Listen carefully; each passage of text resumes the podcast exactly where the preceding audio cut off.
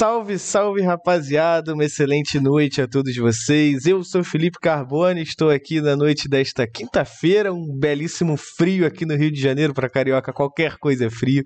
Estou aqui para apresentar a nona edição do Spike Site, um dos programas pioneiros aí de entrevistas do cenário brasileiro de Valorante.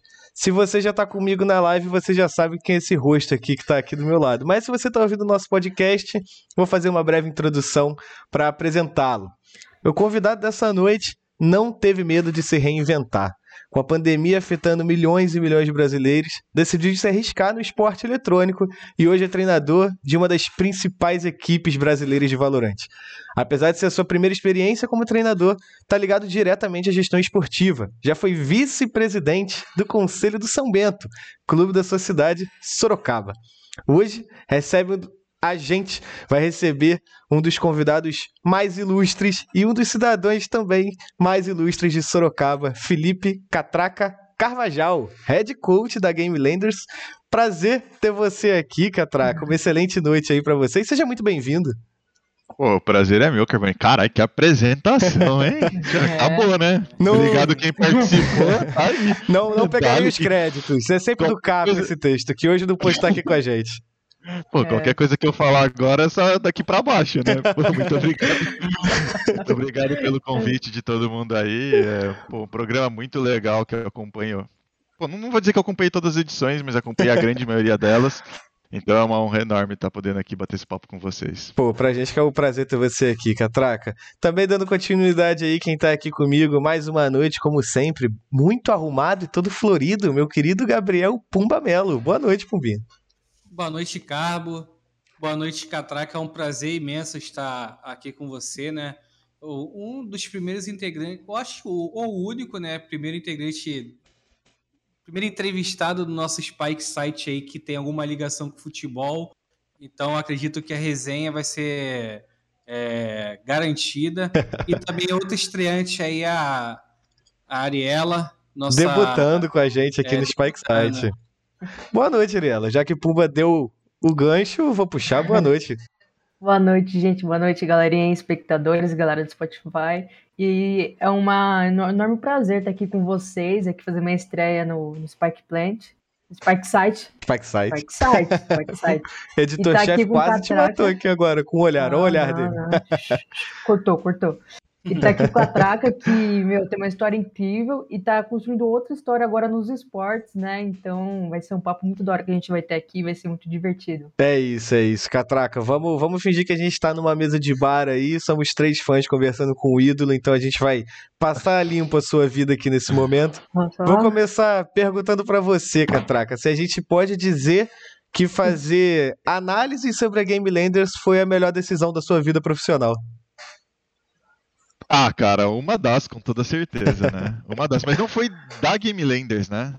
Não foi análise da Game Landers, foi enviar para a Game Landers.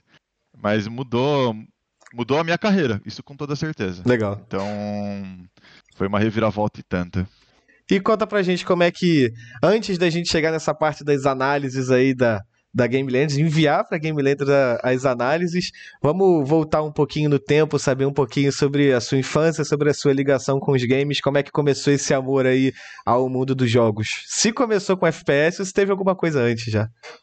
Cara, FPS, olha, vou dizer que é muito, muito, muito recente. é eu, eu, sou eu sou irmão mais velho de dois, de três, na verdade, uh, muito próximos. Né? Meu irmão é dois anos mais novo que eu, minha irmã é dois anos mais nova que ele. Então, quatro anos de diferença, então a gente teve uma infância muito próxima, brincando muito junto. E, e meus pais sempre Cara, eles não, eles não são de jogar videogame, mas eles nunca foram contra, então a gente sempre teve acesso. O nosso primeiro videogame foi um Super Nintendo. E então, pô, depois a gente teve 64, PlayStation, Nintendo Wii, a gente teve toda essa saga. É, então a minha, minha ligação com, com esse mundo de games começou através dos consoles, né? Desde muito, muito novo, jogando com o meu irmão sempre, a grande maioria das vezes. E o computador, apesar de ele sempre estar presente em casa, meus pais são empresários, então a gente, desde que eu me conheço por gente, tem computador em casa. É, era um computador para trabalho. E naquela época, isso aqui a gente está falando há muitos anos atrás, sei lá, 20 anos atrás, até mais do que isso, é, um computador para trabalho não rodava malemar trabalho, né? Então, os jogos que eu jogava nessa época é, eram dois, né? O Campo Minado, que já vinha no Windows, e o do Fliperama, que eu esqueci o nome, cara. Eu sou péssimo para nome. O Pinball, não era o Pinball? O Pinball. É. Era esses jogos. Esses eram os jogos meus de, de PC. Clássicos, clássicos. E paciência, óbvio, vai três. Então, cara, tudo começou aí. Tudo começou aí. Mas, curiosamente, uh, a grande maioria dos jogos que eu sempre joguei de console foram de, de esporte. Então, essa é a minha paixão de esporte já vem desde sempre. Então foi uma consequência do resto da vida. É isso. E, Catraca, é como é, bem lembrado aí com, pelo Carbo, né, na sua apresentação, você é um, um, um nome, né, que um dos muitos nomes dos esportes eletrônicos que vieram do, do, tradicional, né? Você veio do futebol, cara. E como é que surgiu a sua relação assim com com o futebol e quando eu falo isso em relação a clubes, assim, como é que foi? Conta um pouquinho pra gente. Cara, eu acho que duas coisas aconteceram muito em paralelo.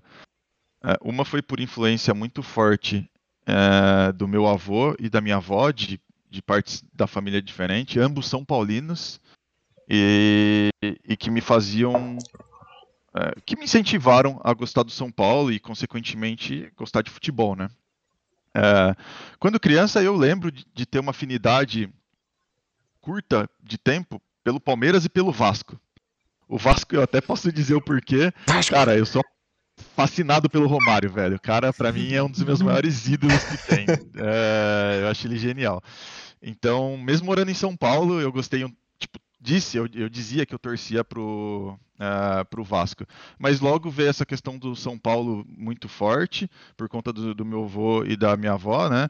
Ela por ser uma torcedora e ele por ter, com, tipo, ele tinha um... Eu, eu não me lembro, eu era muito, muito pequeno. Mas se não me falha a memória, ele tinha amigos dentro do clube. Então eu cheguei a ter, tipo, camiseta do Zete assinada, coisas desse tipo, quando Só muito relíquia, pequeno. Não tem mais? Caralho, uma camiseta do Zete, mano. Olha não tem mais? É, não, infelizmente Rapaz, não, cara. colecionador daria vida por isso, hein? Porra, hoje. Isso faz muito, muito tempo. Então eu lembro de ter tido essas situações de. junto com o São Paulo. E daí o São Bento veio quase que em paralelo por conta do pai de um dos meus amigos até hoje, dos meus melhores amigos, que é apaixonado do São Bento desde sempre, que já viajou o, Brasil para assistir o São Bento jogar, que me levou é, no estádio desde pequeno. Então, meu primeiro contato com futebol é, ao vivo, né? Foi no São Bento aqui em Sorocaba. Então eu vou em jogos do São Bento desde que eu me conheço por gente também. Então foram esses dois clubes que nortearam a minha infância dentro do futebol, que foi a minha grande modalidade por muito tempo. Uh, depois acho que a gente vai chegar nisso, mas o futebol ele veio perdendo importância na minha vida uh, ao longo da minha carreira começar a crescer. Mas foi basicamente isso. Tanto que os meus jogos que me vem na cabeça eram basicamente todos de console de futebol. O meu jogo que eu tenho mais lembrança de jogar por muito tempo era o Ronaldinho Soccer 97 do Super Nintendo. Então, porra, eu tinha 7 anos é. de idade. É, então é a minha primeira lembrança, assim, de, de um jogo que eu joguei por muitos e muitos anos com meu irmão. Pô, legal, legal. E continuando nesse papo de futebol, como é que foi para você esse tempo de ter sido conselheiro do São Bento? Putz, isso surgiu ah, bem depois, né? Então eu já estava. Eu fiquei nove anos como conselheiro do São Bento. Eu, o meu último mandato acabou ano passado. Então, 2020. Então eu comecei em 2011. Só que, bom, vamos recapitular um pouco. São Bento, lá pelo ano de 2010, 2009, vivia uma das piores fases da história dele. Uh, o clube sendo ameaçado de fechar as portas. Na terceira divisão paulista, uh, nenhuma nacional, uh, dívidas atrás de dívidas, não conseguia pagar salário, tudo que entrava de receita de estádio era penhorado por ações judiciais que tinha com milhares, centenas de atletas. e eu já estava numa fase de ali perto dos meus 19 anos, 18, 19 anos, fazendo faculdade já de administração, já pensando em trabalhar com esporte, né? tanto que é, eu só fui fazer essa faculdade de administração por conta disso, porque eu sempre quis trabalhar com esporte. Então, o foco da administração foi esse. Muito incentivado pelos meus pais empresários, não é uma mentira. É, mas, por exemplo, nunca cogitei fazer educação física, por exemplo. Hoje eu tenho mais vontade de fazer educação física do que quando eu tinha 18, 17 anos. É, então foi por esse motivo que eu comecei a fazer administração. Em 2020, uh, eh, eu fiz um curso de marketing esportivo, que foi onde começou a, a minha primeira ligação mesmo com essa parte prática. E, e o São Bento estava vivendo esse momento muito turbulento. E daí a torcida, através do, do William, né, nem Sorocabana ele é, mas já é, né? Já está muito tempo aqui em Sorocaba, apaixonado pelo São Bento, começou um movimento de montar uma associação de torcedores para fazer benfeitorias para o clube. Ou seja, uh, o clube, como ele tinha essa questão de penhora, de falta de recurso e etc., uh, é, então, tipo, o clube não, não conseguia fazer a gestão dele mesmo. Então, a associação veio para fazer essa função de, putz, boa parte, sei lá, a gente depois a gente chegou a revitalizar o centro de treinamento pela associação e deu para deu o clube, né? Então, se o clube pega dinheiro para fazer isso, ele perdia o dinheiro na hora. Então, para pagar parte de salário de jogador, arrecadar vaquinha, etc. Então, foi nesse momento que começou a minha ligação mais é, de gestão, né, junto do São uhum, Bento. Uhum. Então foi lá pelo ano de 2020, onde foi fundada essa associação e eu entrei como primeiro tesoureiro. Se não me falha a memória, primeiro ou segundo tesoureiro.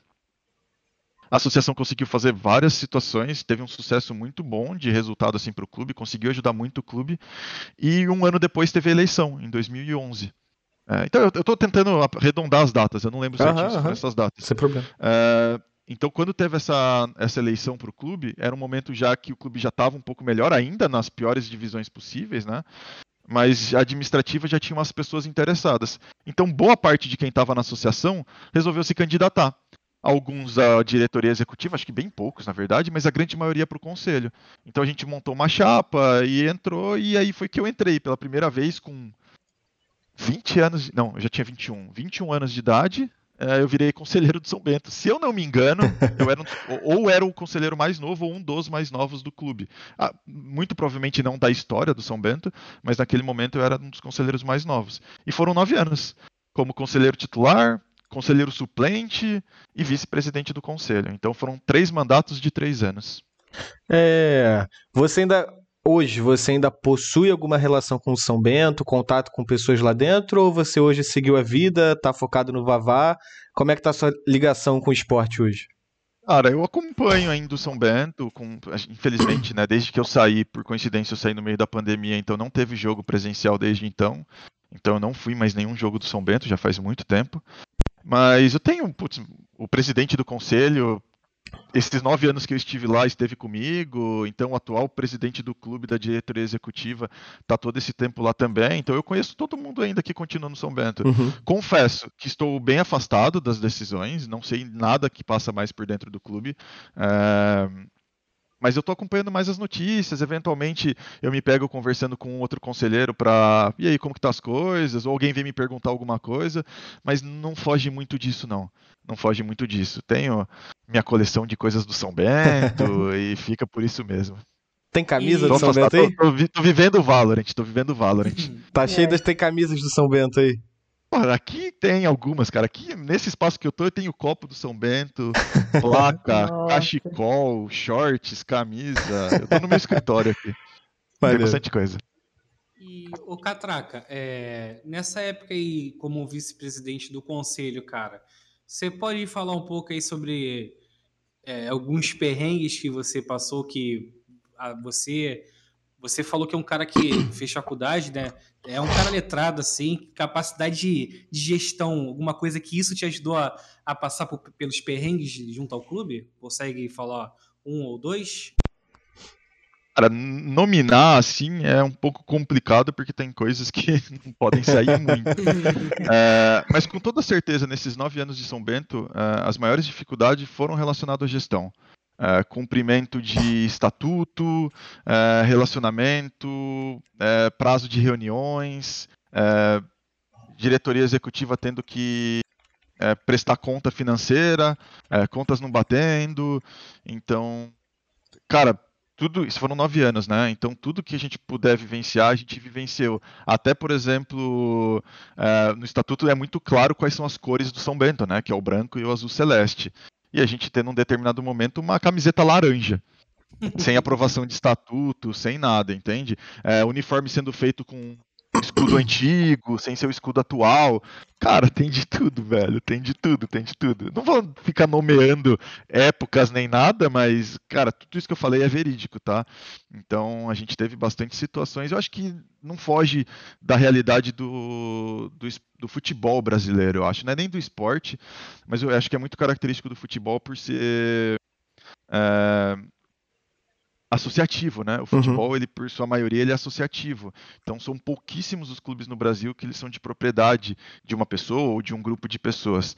Né? E por ser associativo, e o Brasil ele é muito fraco com as leis né, de, de responsabilidade, então as pessoas que estão à frente do clube geralmente não têm muito o que perder se, se fazerem algo errado. Uhum. Então eu acho que é um problema crônico do futebol brasileiro, né? Enquanto for associativo, ou enquanto. Assim, eu não acho que o problema é ser associativo, mas é a questão de cultura mesmo, responsabilidade do brasileiro, que tipo, pô, isso daqui não é meu, se ficar devendo, a dívida não vem para mim. Então, fica por essa mesmo, sabe? E, Catraca, um, um passarinho me contou que teve uma, podemos dizer, treta com é, o atual o até então presidente do São Bento, uma das tretas foi sobre a questão do uniforme, de não ter seguido o estatuto, ou não chegou a ser uma treta? Com o atual presidente? atual não, é o até então, né? Acho que é Francisco Garcia, talvez. Ah, esse é o presidente do do conselho, né? Ele era o, ele era o presidente do conselho enquanto eu era vice-presidente. Uhum. É, Pô, não foi essa, mas é, a gente tinha um, a gente não tinha um relacionamento, a gente não, a gente tinha filosofias diferentes de trabalho. Cara, você tá com muito passarinho, Carbone, eu não tava esperando esse tipo de situação não, cara. Aí no Rio de Janeiro tem muito passarinho, cara. É. Porra, fiquei até é. desconcertado aqui. Cara, saiu bem, saiu bem, saiu bem.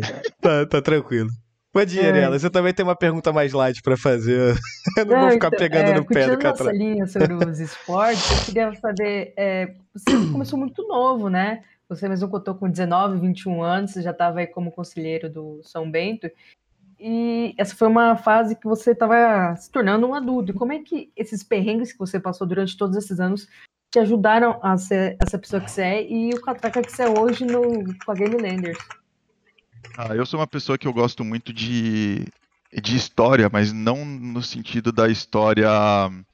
É, história de, de escola, né? Mas o que a gente vivencia ao longo da nossa vida. Então, eu sou uma pessoa que eu sempre falo isso para todo mundo, que todas as nossas experiências elas vão transformando quem a gente vai ser no futuro. Então, é, não só essa do São Bento, né? Minha carreira, ela, putz, eu já tô com 30 anos. Então, é, tudo que eu fui construindo ao longo, todas as dificuldades, me transformaram na pessoa que eu sou hoje. É, acredito que a gente vai chegar em algum determinado momento. Eu nunca fui treinador de nada. Mas as minhas experiências em gestão de pessoas, vendo outros treinadores, todas essas dificuldades, estando à frente de conselho, presidente de associações de.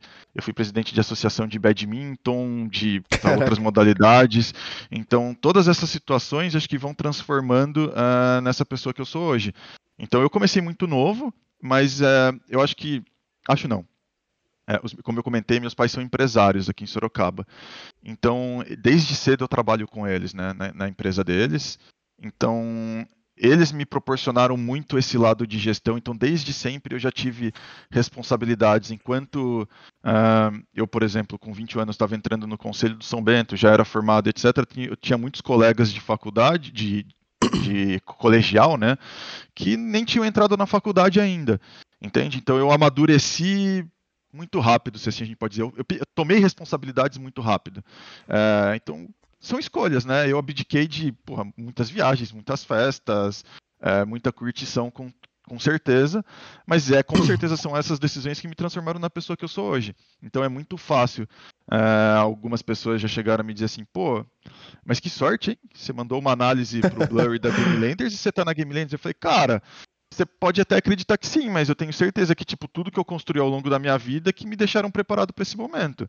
Então, eu acho que com toda certeza você tem aquele momento oportuno, mas eu acredito muito em algumas falas que as pessoas dizem que é, a sorte prevalece os mais preparados, né? Então, se eu não tivesse preparado, eu poderia ter mandado do mesmo jeito e assim, e não ter dado nada. E também poderia ter dado e dois, três meses depois eu ter sido desligado porque falar, cara, obrigado, mas é, não tá dando. Então, é, ter começado novo foi muito difícil, porque, porra, você tá com é, 21 anos, vai, 20 anos, fazendo todas essas, essas atribuições foram bem difíceis, né? Eu errei bastante nessa época com 21 anos, que foi quando eu entrei no conselho do São Bento, eu era gerente da Decathlon, que é uma loja de artigos esportivos uhum. muito grande, também mundial. Então eu também estava vivendo aquele negócio de tipo, pô, eu era o gerente mais novo, né? Tipo, um monte de gerente mais velho, aprendendo a trabalhar, tendo que viajar. É, eu fui para a França, Campinas, tive que me mudar para Campinas. Então, você passando por todas essas dificuldades que assim, você com 21 anos você ainda não é maduro o suficiente. Mas, é, porra, mas de novo, elas me transformaram na pessoa que eu sou hoje, né? E deixa eu perguntar para você, Catraca, nesse, nesse período que você estava no São Bento, acredito que seu foco ali naquele momento era, sei lá, talvez 90% voltado ao futebol, não, não, é, não tem como mensurar.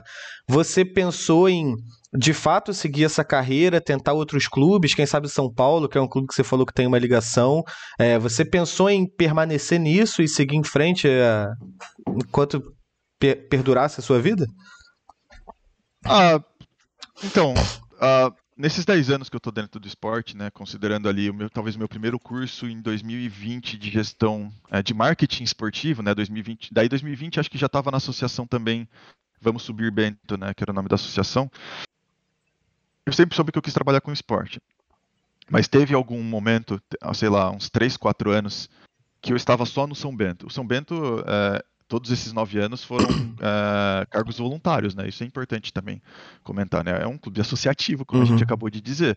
Então, todo mundo que está no São Bento, uh, assim, nesses cargos de eleito, são todos voluntários, desde sempre. Quem sabe um dia muda e eu quero que mude isso. Adoraria, na verdade.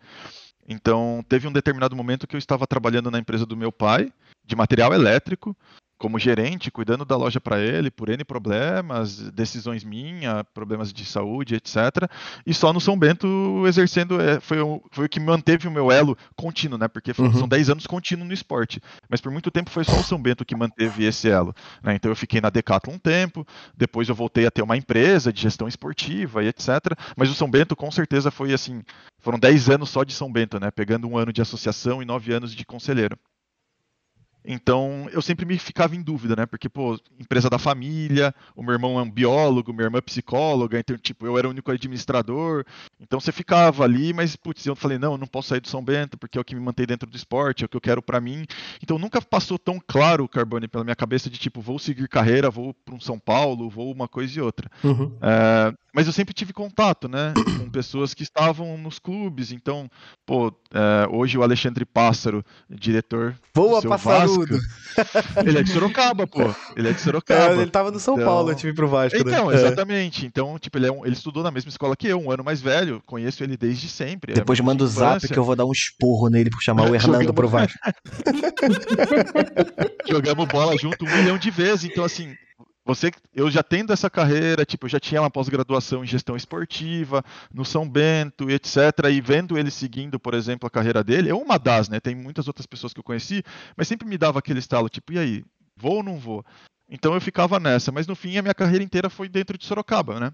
Então teve São Bento, depois teve Magnus Futsal, falei associação de badminton, puta, gestão de carreira de atletas. Priscila Estevô, uma atleta olímpica, que uhum. estava no Rio de Janeiro e vai estar em Tóquio, eu cuidei da carreira dela. Felipe Micheletti, campeão mundial de kickboxing. Foi incrível. E muitos outros. Mas ficou tudo. Eu não, nunca tive essa pretensão de ir para fora. Uhum. Quer dizer, talvez até tive, mas nunca foi tão, tão tão claro para mim essa decisão, alguma coisa do tipo. Sonharei em ver Catraca no Vasco fazendo contratações pontuais pra gente sair da Série B, pelo amor de Deus. o, o Catraca, ainda falando sobre essa parte ligada até o futebol, até uma curiosidade minha, né? Você que é um, que é um cara da área administrativa, de gestão, e a gente vê no Brasil, né? Até com, com o Bragantino, que não um time, apesar de bastante conhecido em São Paulo, é um time grande, né? E hoje está fazendo sucesso aí como clube empresa, cara. É, qual é a sua opinião sobre isso, cara? Você acha que isso aí pode ser o futuro do futebol? É, até para o futebol voltar a ser grande no Brasil? Não, há, não acredito que você transformar todos os clubes em clubes empresas seja a solução, mas o profissionalismo sim. Sabe, você ter talvez leis mais duras ou exigências maiores da. É que aí a gente vai entrar num mundo complicado, né? Falar de CBF, por é. exemplo, né? Putz, aí é... foge muito do controle, mas Pô, se a CBF já fosse uma instituição mais séria, com uma gestão mais correta, você já ia forçar os clubes a serem mais profissionais e você não precisaria né, obrigar essa questão de gestão de clube-empresa e tudo mais. Então, não acho que seja o caminho. É uma solução talvez mais paliativa, né? Porque, tipo, pô, é o que a gente consegue fazer por aqui mesmo. Mas, por outro lado, não sei, eu gosto, sabe, dessa essência do futebol. Acho que o futebol brasileiro ele também tem muito mérito por ser associativo. Essa questão de paixão, de torcida. É, você pode ver, né? É, eu não, não sou torcedor, não acompanho, fui em pouquíssimos jogos fora do Brasil, mas é uma briga intensa do, sei lá, do torcedor inglês, né? Desde que o Manchester United, por exemplo, sofre muito com isso, né? Compra e venda de, é, de dono de clube, e uma hora é um americano, outra hora é não sei o que lá, e o cara fala, cara, eu perdi a identidade com o clube, entende? Muita gente reclama disso. Então, isso pelo menos é um negócio que eu gosto. Eu gosto bastante. Eu acho que isso você mantém um pouco mais a tradição, você mantém um clube um pouco mais próximo do torcedor, mas é por outro lado é a falta de gestão, né? Então isso tem, porque assim o, o grande problema para mim do associativo uh, é que os torcedores querem o bem do clube. Então eles, se, eles tentam se eleger e ser voluntários para exercer as coisas do clube. E eventualmente conseguem, porque são pessoas dedicadas e tudo mais. Mas não são pessoas capacitadas. Né?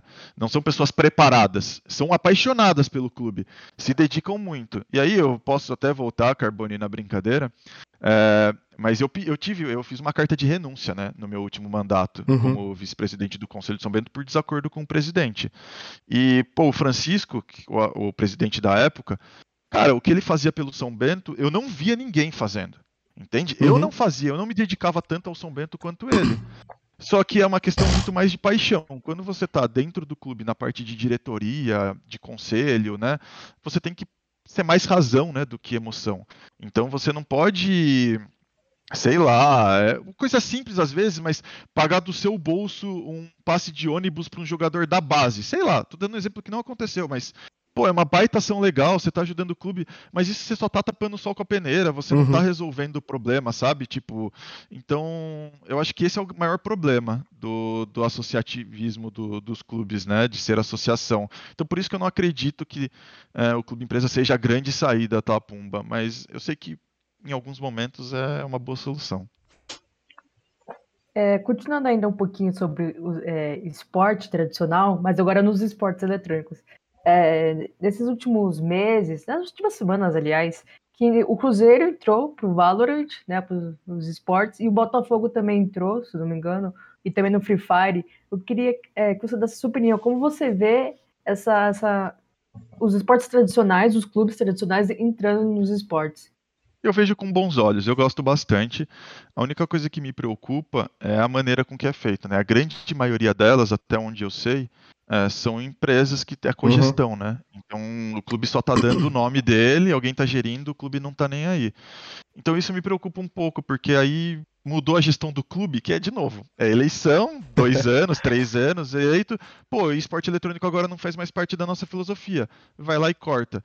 Então você não consegue ter uma continuidade de projeto, de carreira e tudo mais, né? Eu fico muito surpreso é, com, por exemplo, o Flamengo dentro do esporte que está tendo uma continuidade e muito porque eu sei que a diretoria enquanto está lá é, ela se preocupa. Porém, quando teve uma troca recente, acho coisa de um, dois anos, aí quem o Pumba, que acompanha o LoL melhor do que eu, é, pô, quase cortaram tudo, entendeu? Tipo, pô, briga, vai ser cogestão agora, vai sair de dentro do clube, vai ficar, entende? Então, é esse tipo de coisa que me preocupa, mas eu gosto, eu vejo com bons olhos. É, eu acredito que o esporte em geral, tradicional, se assim a gente pode dizer, né?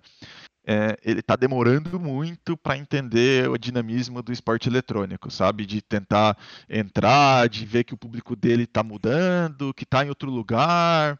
Então eu estou sentindo ainda uma morosidade muito, muito grande dos, dos, dos clubes de esportes tradicionais. Por isso que eu gosto desse movimento.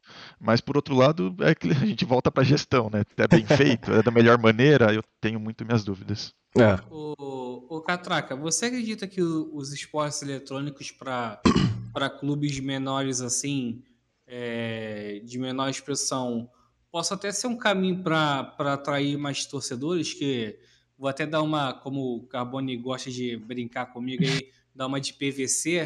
O, tem uns anos, se eu não me engano, uns três anos atrás, a, a Juventus da Moca foi terceiro lugar no Mundial de Point Blank né? E eu lembro que, acho que foi uma, da, uma das épocas que mais que, que, o clube em si foi falado da mídia, né? Que era um clube, por mais que seja histórico em São Paulo, né? Eu sei que ele é histórico em São Paulo, não é de tão, tão grande expressão assim. Você acha que pode ser uma, um, um, uma saída assim para até para atrair torcedores, né? Por exemplo, um, um bom trabalho é, de gestão no esporte eletrônico com modalidades que possam trazer é, títulos assim é, possa ser um caminho para clubes pequenos? Ah, com certeza. Para mim não é só uma saída, mas é uma boa solução. Uh, eu vou dar um exemplo bem com valores totalmente hipotéticos, mas só para exemplificar. Vamos voltar para São Bento, vai. O São Bento hoje ele está na segunda divisão nacional, é, estadual, e vai disputar a quarta divisão nacional. Está disputando a quarta divisão nacional. Se não conseguir se classificar para a Série C, ele perde essa vaga pelo regulamento maravilhoso do Brasil. então, basicamente, o São Bento ele está numa segunda divisão paulista. Uhum. Uh, você manter um clube numa segunda divisão paulista, você vai precisar de uns 30 atletas, vai, um elenco enxuto, 25, você vai ter um staff de mais umas 5, 6 pessoas. Vamos supor que você pague mil reais para cada um. Você tem um total de 30 pessoas. Você está pagando 30 mil reais por mês. Cara, com 30 mil reais, você monta um baita time de Valorant. Não é um baita time. Um baita time talvez seja exagero. Mas você monta um time muito decente de Valorant. Entende? Pra você, você tá brigando nas cabeças. então, Já dando ideia pro São Bento aí, ó. Pega o WZ. Assim, você consegue montar um elenco para estar tá, com certeza disputando VCT, para estar tá tendo chance de vaga internacional, para estar tá, eventualmente indo para presencial quando tiver, aparecendo em transmissão, etc. Uma relevância infinita vezes maior do que um time de série A2 do Paulista. Uhum. Entende? Então, para mim, isso já responde a pergunta. E isso que não é mil reais que os jogadores de série A2 do Paulista ganham. Não é. Não é mil reais. Entende? Então, cara, não tem porquê. Não tô dizendo que ele precisa deixar, pô, o Esporte Clube de São Bento a partir de agora não tem mais futebol. Não, não é isso que eu tô querendo dizer. Mas com toda certeza ele poderia. É, o São Bento ele não é futebol clube, ele é Esporte Clube São Bento. Já começa por aí, que é um negócio que também me incomoda muito. Há muitos e muitos anos o São Bento é só futebol. Então, é, enfim, isso é outra história da conversa. Mas, pô, com toda certeza, entende? É, e aí eu volto até um pouco mais. Eu falo, já falei para algumas pessoas, eu falei, cara, você quer investir? Comece no cenário feminino, pô.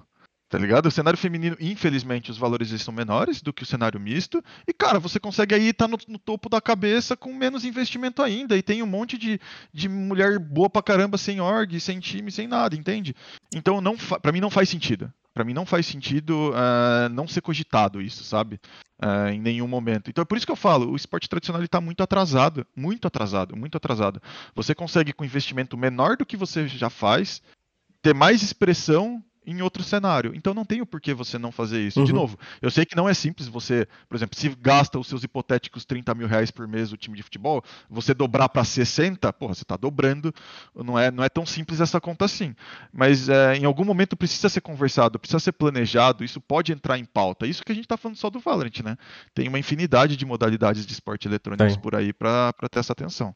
É. É, antes de até fazer uma, uma próxima pergunta, você falou do Flamengo, né? É, nessa mudança de gestão, eu tive a oportunidade de entrevistar o Landim e o, o que era da chapa do Bandeira de Melo, né?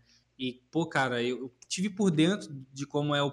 Um, um pouco por dentro de como que é o, o processo seletivo do Flamengo. E posso te falar, cara, é, o, o Flamengo Esporte, ele quase que ele acabou, cara, porque a atual gestão não era tão. É, Favorável, né? É, não era tão favorável, né? O que ajudou foi, foi os resultados, né? No LoL, assim.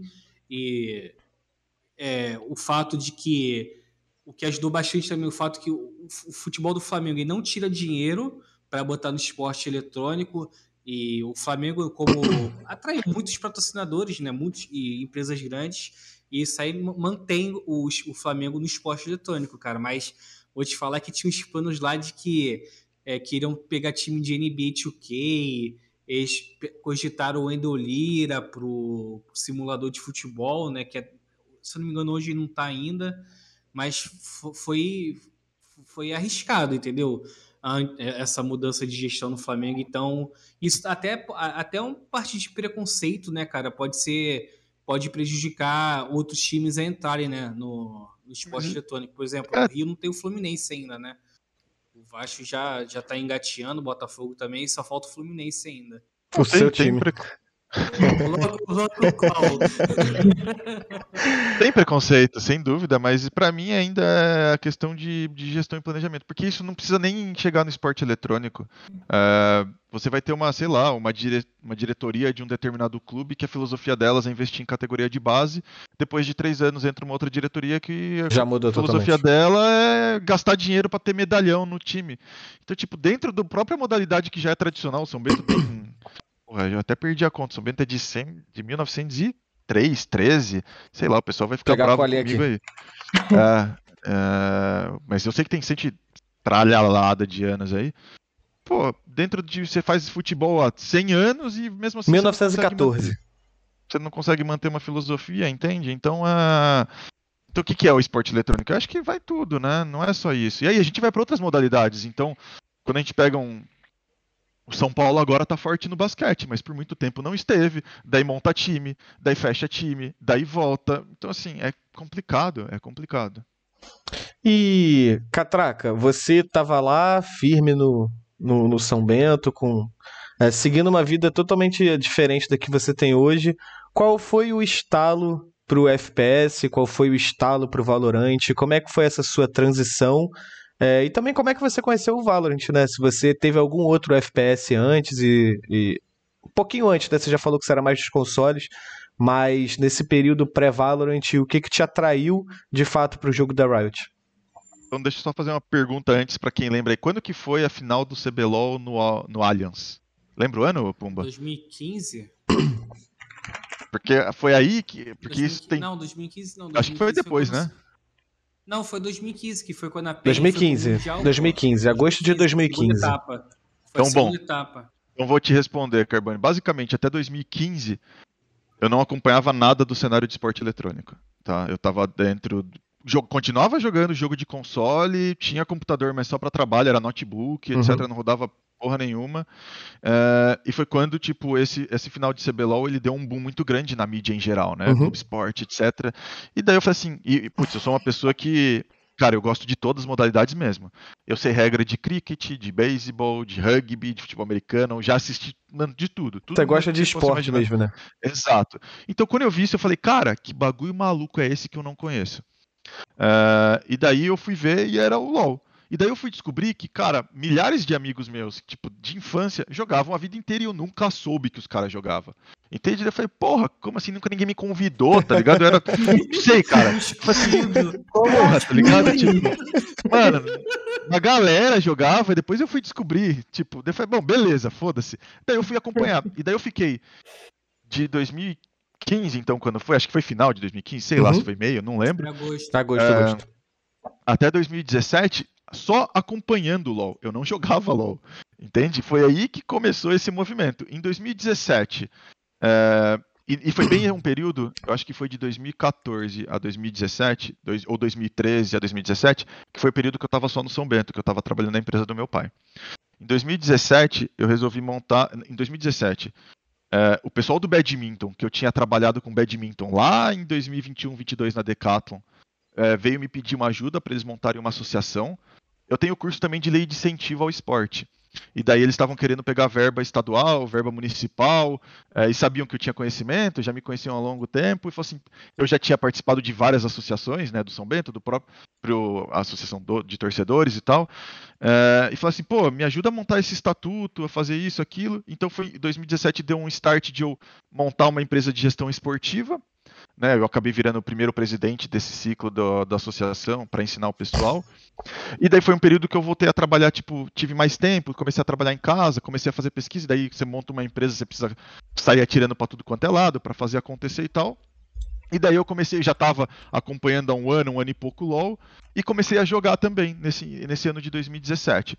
Então, o meu primeiro contato com o esporte eletrônico foi no LoL.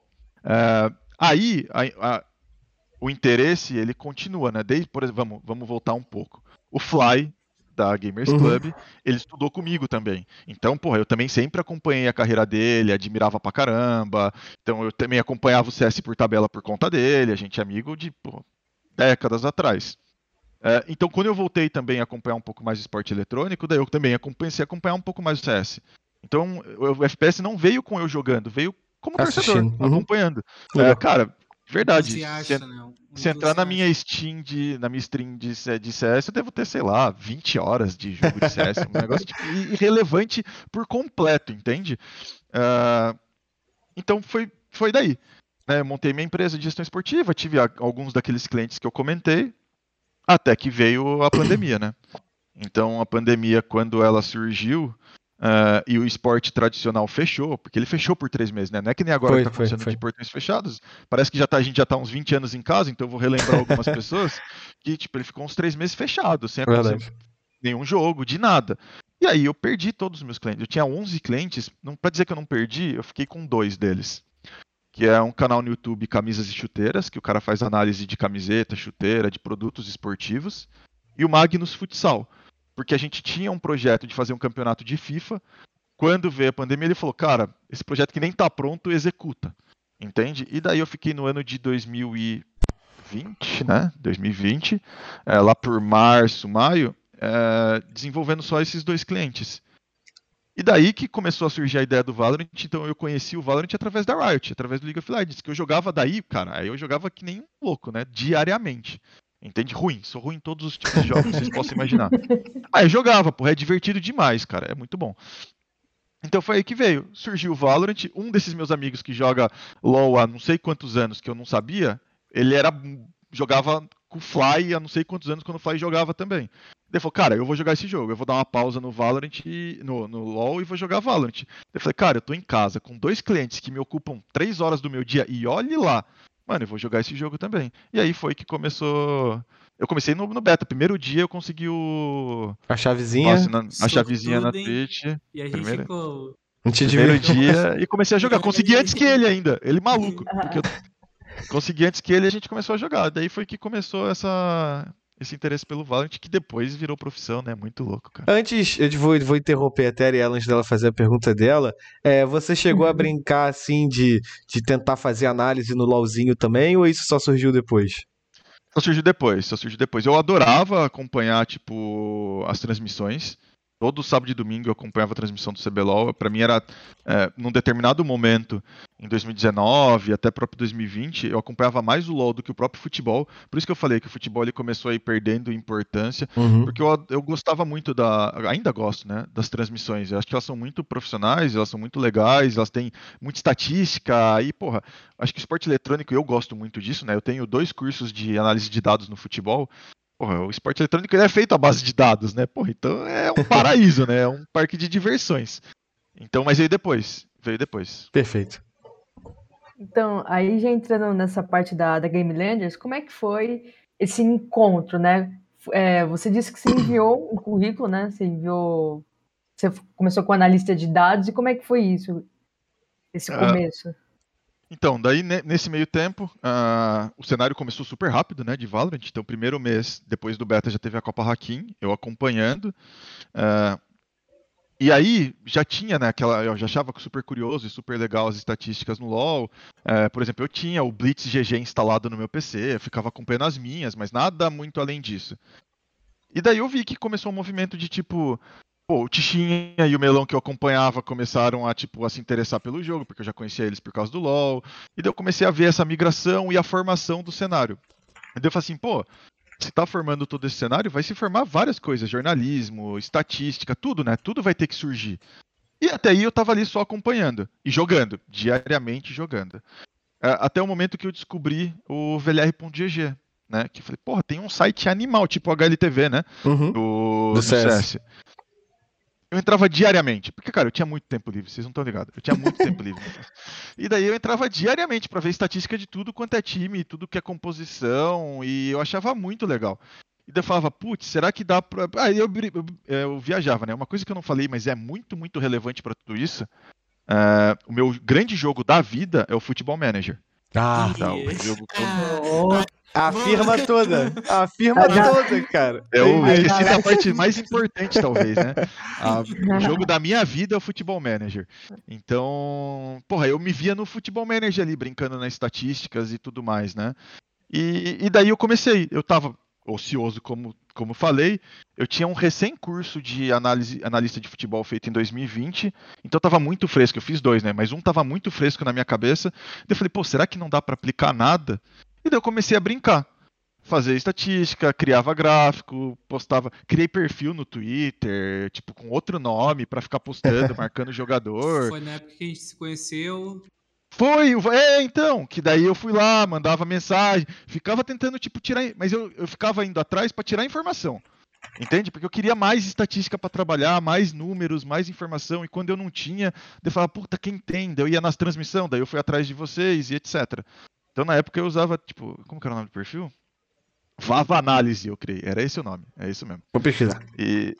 Tem, Twitter? tem aí, tá aberto ainda, é Twitter, Twitter. E daí eu não me, nome- eu não me nomeava ainda. Tipo, Vai análise. tipo, não era eu. Tá ligado? Tipo, não era eu. Era uma pessoa X que fazia, porque eu falei, mano, eu não sei se isso vai dar, se eu quero aparecer, se eu não, se eu não quero. Mas, porra, era legal, eu marcava os jogadores, algum deles retweetava, aí eu tava. Vava análise me gosto, segue, cara. eu achando legal e etc. Siga, siga de volta. Eu, é, eu nunca falei isso. Mas o. Vou, vou contar essa. O Persu, ele é um analista do Valorant, ele tá na. Puta, na Universidade de Minas, acho que na UFMG como analista. É, e eu trocava ideia é, com ele, tipo, ele é um cara que super interessado, eu também. Só que daí eu, puta, eu já tava meio que de saco cheio do Vava Análise e tal. E daí teve uma época que eu convidei ele pelo Vava Análise pra fazer parte do Vava Análise sem falar que era eu, mano. Uns bagulho assim, muito, muito louco, velho. O nome dele tá até lá na descrição, ô Carbone, você pode ver aí. Mas porque eu não queria aparecer, cara. Eu, tipo, eu tava fazendo por... Tá vendo? Aí, a câmera deu uma desfocada. Vamos usar a tática aqui, ó. Deu bom? Deu bom. Deu bom, deu bom. É, então eu tava ali meio que por, por lazer. Vou botar Mas tava análise na gostando. tela aqui. Eu, eu tava gostando cada vez mais. Eu tava curtindo de fazer. é, e, e daí veio essa ideia. Eu falei assim, pô, eu tô achando que eu tô fazendo bem feito. É, os jogadores estão curtindo quando eu posto alguma estatística. É, eu tô aqui ocioso, eu preciso, tipo, de uma nova fonte de renda e tudo mais. Pô, por que não? E daí eu não lembro exatamente qual foi o campeonato, mas o time do Pavel ia jogar contra a Falcol. E daí eu resolvi fazer uma análise da Falcol. E na época, Falcol com Kogu, com Pava, com Michel. Posso botar na tela, Catraca, enquanto você À fala? vontade, Pode? à vontade, à vontade, à vontade, pô. E... e daí eu fiz uma análise simples, que, porra, eu achava que era simples, mas hoje eu vendo, eu falei assim, porra, pra quem não tinha conhecimento nenhum, é bem legal. E eu mandei pro Pavel. Eu falei, cara, tipo, não te conheço, você não me conhece, mas eu sou fulano de tal. É, tá aqui, fiz uma análise do time que vocês vão enfrentar amanhã, espero que te ajude. Ele não viu, jogou o jogo, eles perderam. Perdeu. É, não, pô, mas não foi por isso. Depois eu fui ver que a análise nem, nem batia tanto, nem batia tanto, tá? Mas, mas o Pavel me respondeu no dia seguinte.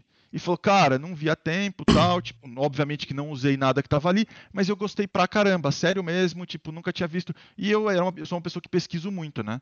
Então, tipo, eu já sabia quem ele era, que ele tinha uma, uma carreira no CS, etc. Eu falei, pô, legal vindo de um cara desse, esse tipo de situação. Tem, lógico. Eu peguei essa mesma análise e, e eu não lembro exatamente o que foi. Eu segui, eu segui o Blurry e ele me seguiu de volta nesse meio tempo. E daí eu peguei esse gancho que ele me seguiu de volta, porque acho que ele deve ter visto minhas postagens, tudo voltado pra esporte. Ele adora, mano, também todos os tipos de esporte. Daí eu falei, cara, na, na DM, pô, obrigado por me seguir. Tipo, na verdade ele me seguiu sei lá porquê, e eu achando que. Achando não, eu fingi que ele me seguiu de propósito. E, tipo, cara, obrigado por me seguir, eu sou falando de tal. É, de novo, Felipe Carvajal, nem falei Catraca, nada, e é um apelido de infância, tá? Todo mundo me conhece por Catraca.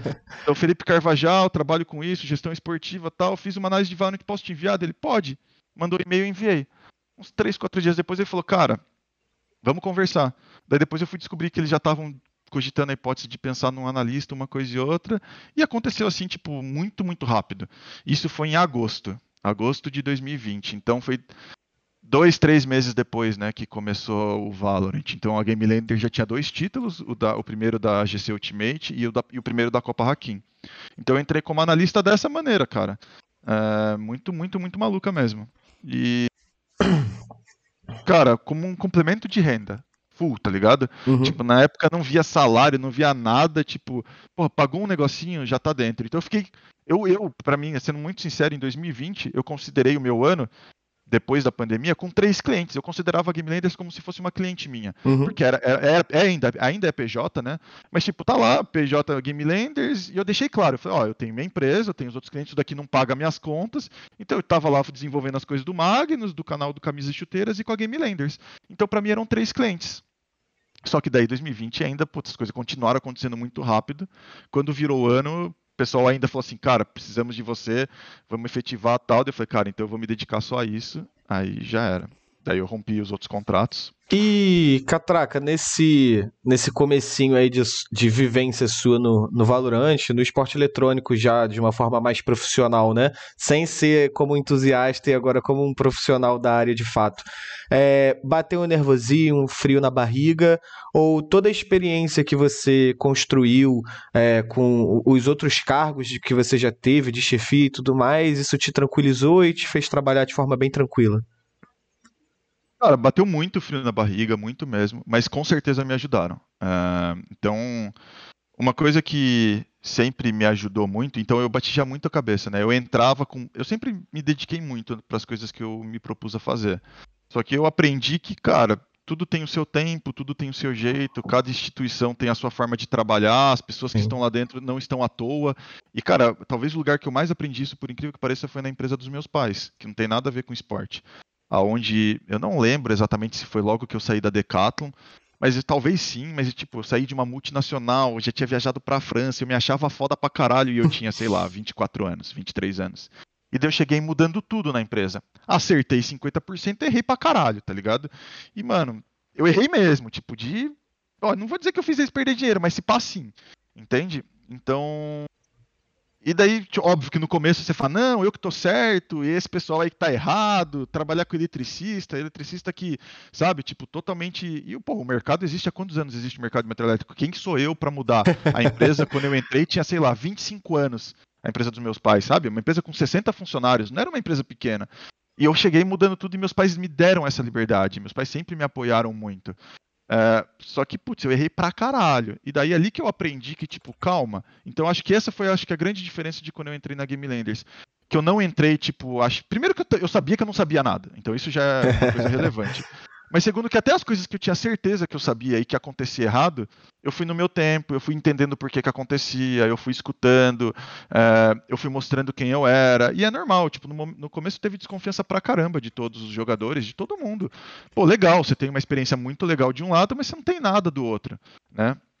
Ainda mais trabalhando diretamente com uma equipe, né? Eu tive há muito tempo dentro do esporte, a minha proximidade maior com um atleta, vamos dizer assim, foi quando eu fiz a gestão de carreira de dois atletas, né? Da Priscila Estevô e do Felipe Micheletti. Só que, cara, beleza, eu cuidava ali de imprensa, captação de patrocínio, agenda, organização de eventos, né? Tipo, que mais? Gestão financeira.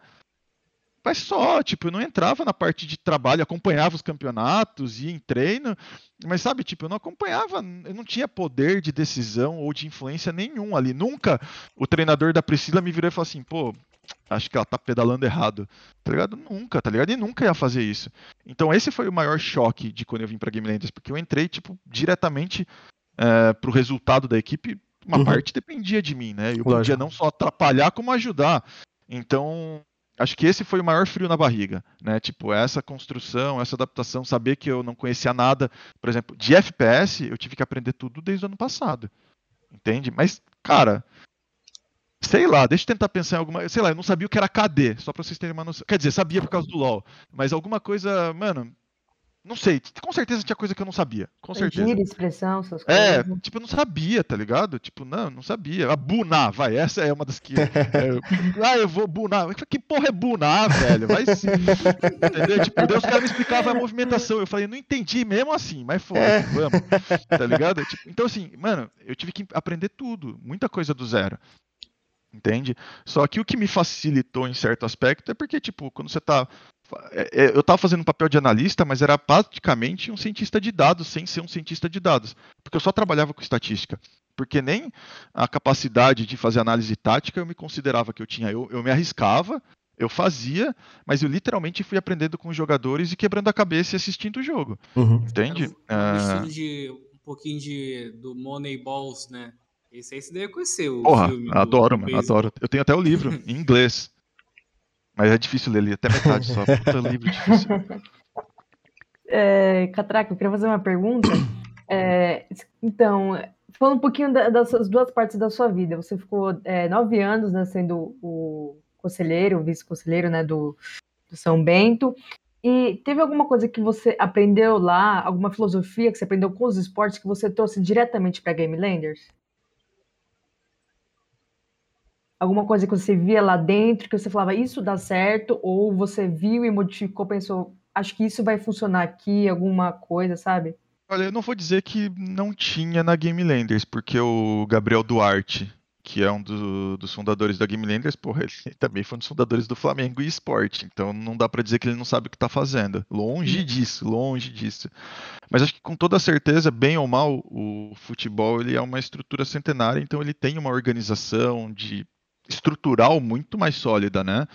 Desde gestão, de contratos, de trato, de horários, de agenda, de staff, de tudo. Então é um pouco do que eu trouxe, isso sim. Ah, de novo, não estou dizendo que não aconteceria, mas como eu estou participando do processo de, de construção e criação, muita coisa passa por mim, né? Muitas dessas decisões e ativações e tudo mais.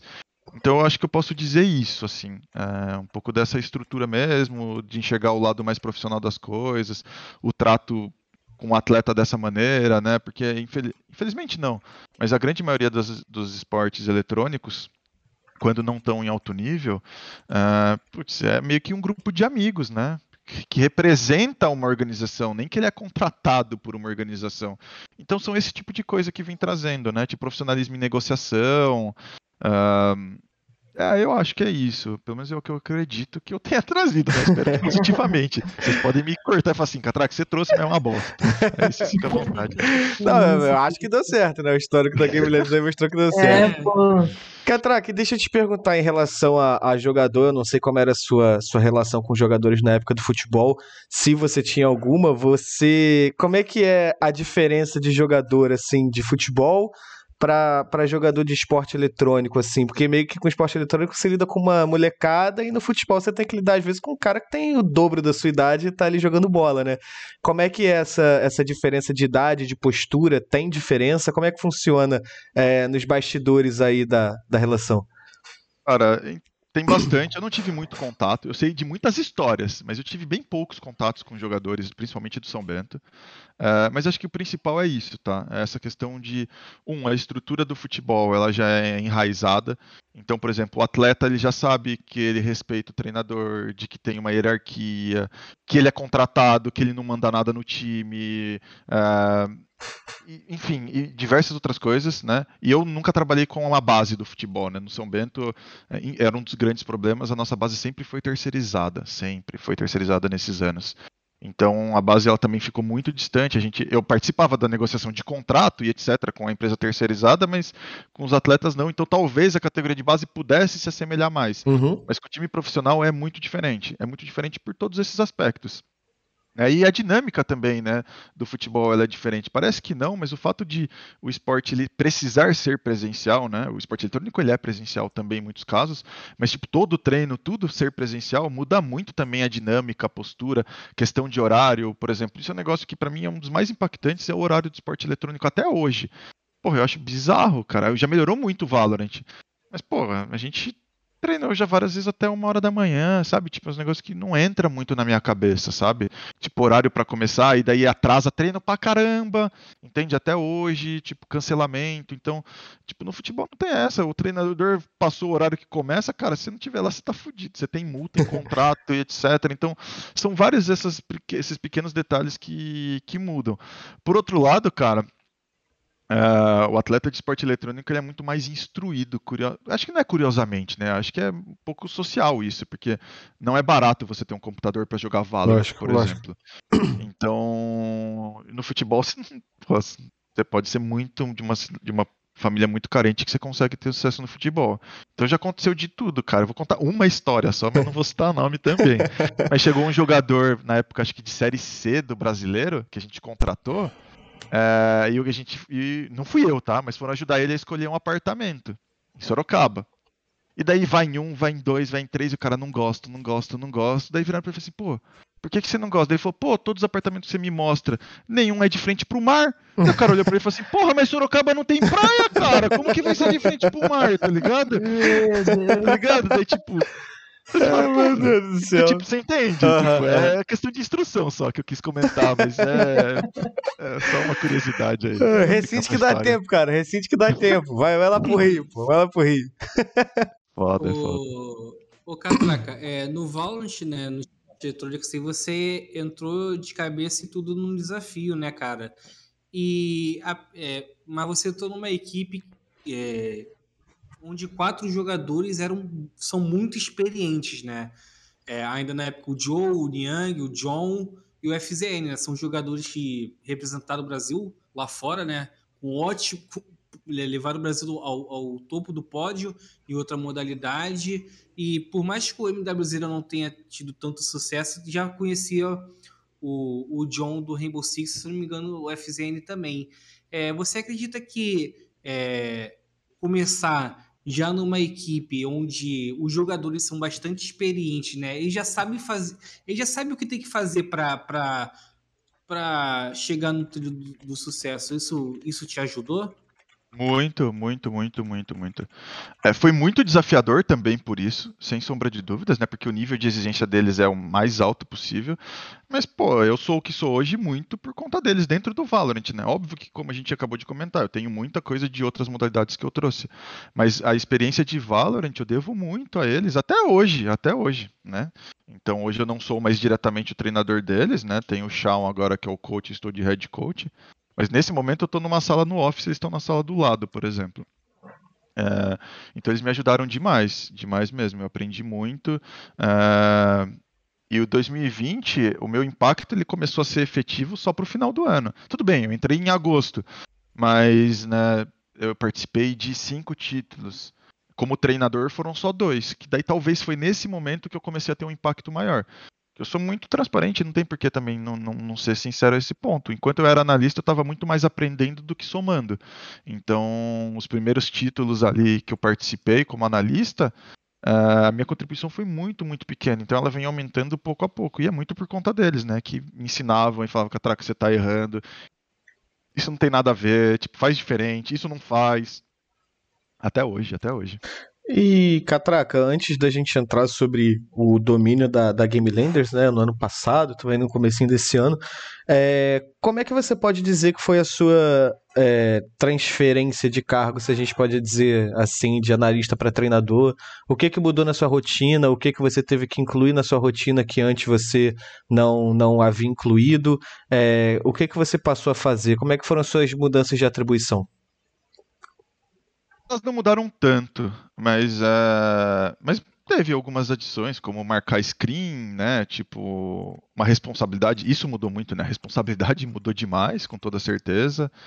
Uh, mas uh, ela acabou sendo muito natural, né? Então ela foi muito, muito situacional. Ela aconteceu de maneira efetiva quando a gente foi fazer o bootcamp no Rio de Janeiro, que a gente não estava classificado ainda para First Strike, mas a gente estava no top 32. A gente jogou uh, a MD3 do top 32 e do top 16 lá no Rio de Janeiro, no bootcamp na casa da, da Final Level.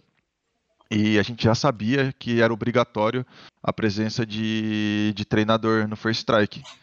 Então, naquele momento, numa conversa, falou assim, pô, vai trazer alguém de fora? Não, pô, o Catraca tá aí, já conhece nossa filosofia, a gente tá em novembro, novembro? Acho que foi. Novembro, outubro. Estamos em outubro, o que, que a gente vai trazer um treinador agora? Tipo, contrato de todo mundo até dezembro. E, não, coloca o Catraca de, de treinador. Então foi literalmente assim, tipo, coloca o Catraca de treinador. então, Uh, por isso que ela, ela não mudou tanto a minha dinâmica, assim. Porque ela foi muito. E daí, aí sim, a partir desse momento, ela começou gradativamente a trazendo mais responsabilidades e eu começando a fazer mais coisas. Uh, mas foi um momento que eu ainda fiz muita coisa de analista também. A gente contratou a Yara, ela entrou exatamente quando a gente estava no Rio de Janeiro. Infelizmente, eu nunca vi a Yara é, presencialmente, mas ela também estava aprendendo, né? A primeira experiência dela como analista, então tipo, eu ensinava e fazia, a gente dividia tarefas, então foi um pouco de tudo isso, né? Mas daí foi nesses campeonatos que aí começou a ter regra de pause, começou uhum, a vir uhum. uma coisa e outra, que aí minha atribuição foi mudando, aumentando e sendo mais efetiva. Perfeito. Esse ano o... que mudou muito, esse ano já mudou muito. O Catraca, é, vou até aproveitar essa deixa aí, né? Você falou da, da Gameland, né? É, onde vocês ficaram aqui no Rio, a casa da Final Level, que é, é o nome por trás é, da Game Landers, né? Então, o pessoal que não, não deve saber bem a, a Game, a Final Level, um dos, dos manda-chuvas assim é o Felipe Neto, cara. E a pergunta até do nosso amigo Caco, que não pôde estar aqui, mas ele queria fazer essa pergunta para você, que é um grande fã do Felipe Neto. Cara, você conhece, você chegaram a conhecer o Felipe Neto assim? Chegou a dar, dar uma ida lá ou não? Não, não, não, não. A gente. É, o Bernardinho também é, né, um dos investidores da Final Level. A gente não teve contato com nenhum deles. O que a gente conheceu são todas as pessoas que fazem parte do, do Hall por exemplo. O Baiano morava lá na casa na época, o Chevy. O Chevy, é. é. o Nobru, que tinha uma parceria com a Final Level, a gente chegou a conhecer. Então, essas pessoas a gente teve bastante bastante contato não, mas a gente teve ali um contato. Mas com os investidores, assim, essas coisas, não, a gente não teve com nenhum. É, voltando. O pode, pode, seguir, pode seguir, Ariela, pode seguir. Pode? Beleza. É, agora voltando um pouquinho de novo sobre a Game Landers, mas agora em 2021, né? É, chegada de novos times no cenário, o cenário ficou. Aumentou o nível, aumentou muito o nível de competição, isso não dá para negar em momento nenhum. E vocês tiveram algumas dificuldades, né, justamente por causa disso, com novos times, novos talentos entrando no cenário. Queria que você fosse um pouco desses, não problemas, né, esses desafios que vocês tiveram, que vocês ficaram fora dos Masters e ver as outras equipes, né? Ah, hoje é fácil falar, né, sobre, sobre isso. Quando está acontecendo é bem complicado. Mas até porque também depois de todas essas dificuldades, todas as mudanças que a gente fez, a leitura ela acaba sendo também muito mais simples. Mas é basicamente faltou adaptação, né? Faltou entender que o cenário estava evoluindo e, e, que a gente ficou um pouco acomodado ou muito confiante, acho que talvez seja isso, muito confiante é, no que a gente desempenhou em 2020. E, e, e, é complicado quando você chega perto, mas não fica longe, né?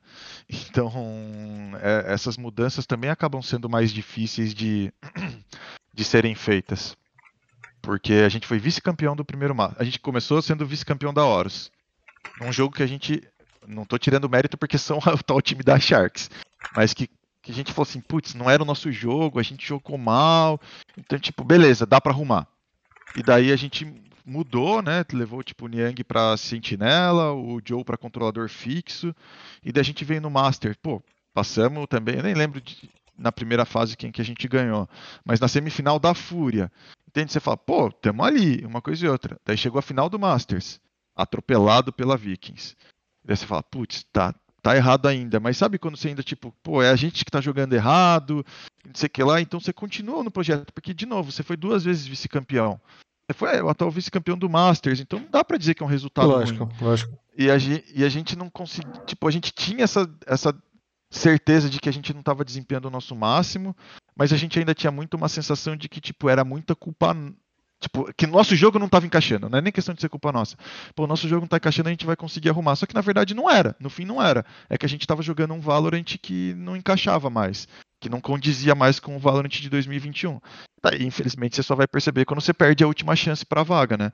Então, é, não é azar, mas, por exemplo, o primeiro Masters foi nacional, né? Então, se, se ele já tivesse sido internacional, talvez já teria, a gente teria ido, por exemplo, para o primeiro Masters internacional, se tivesse.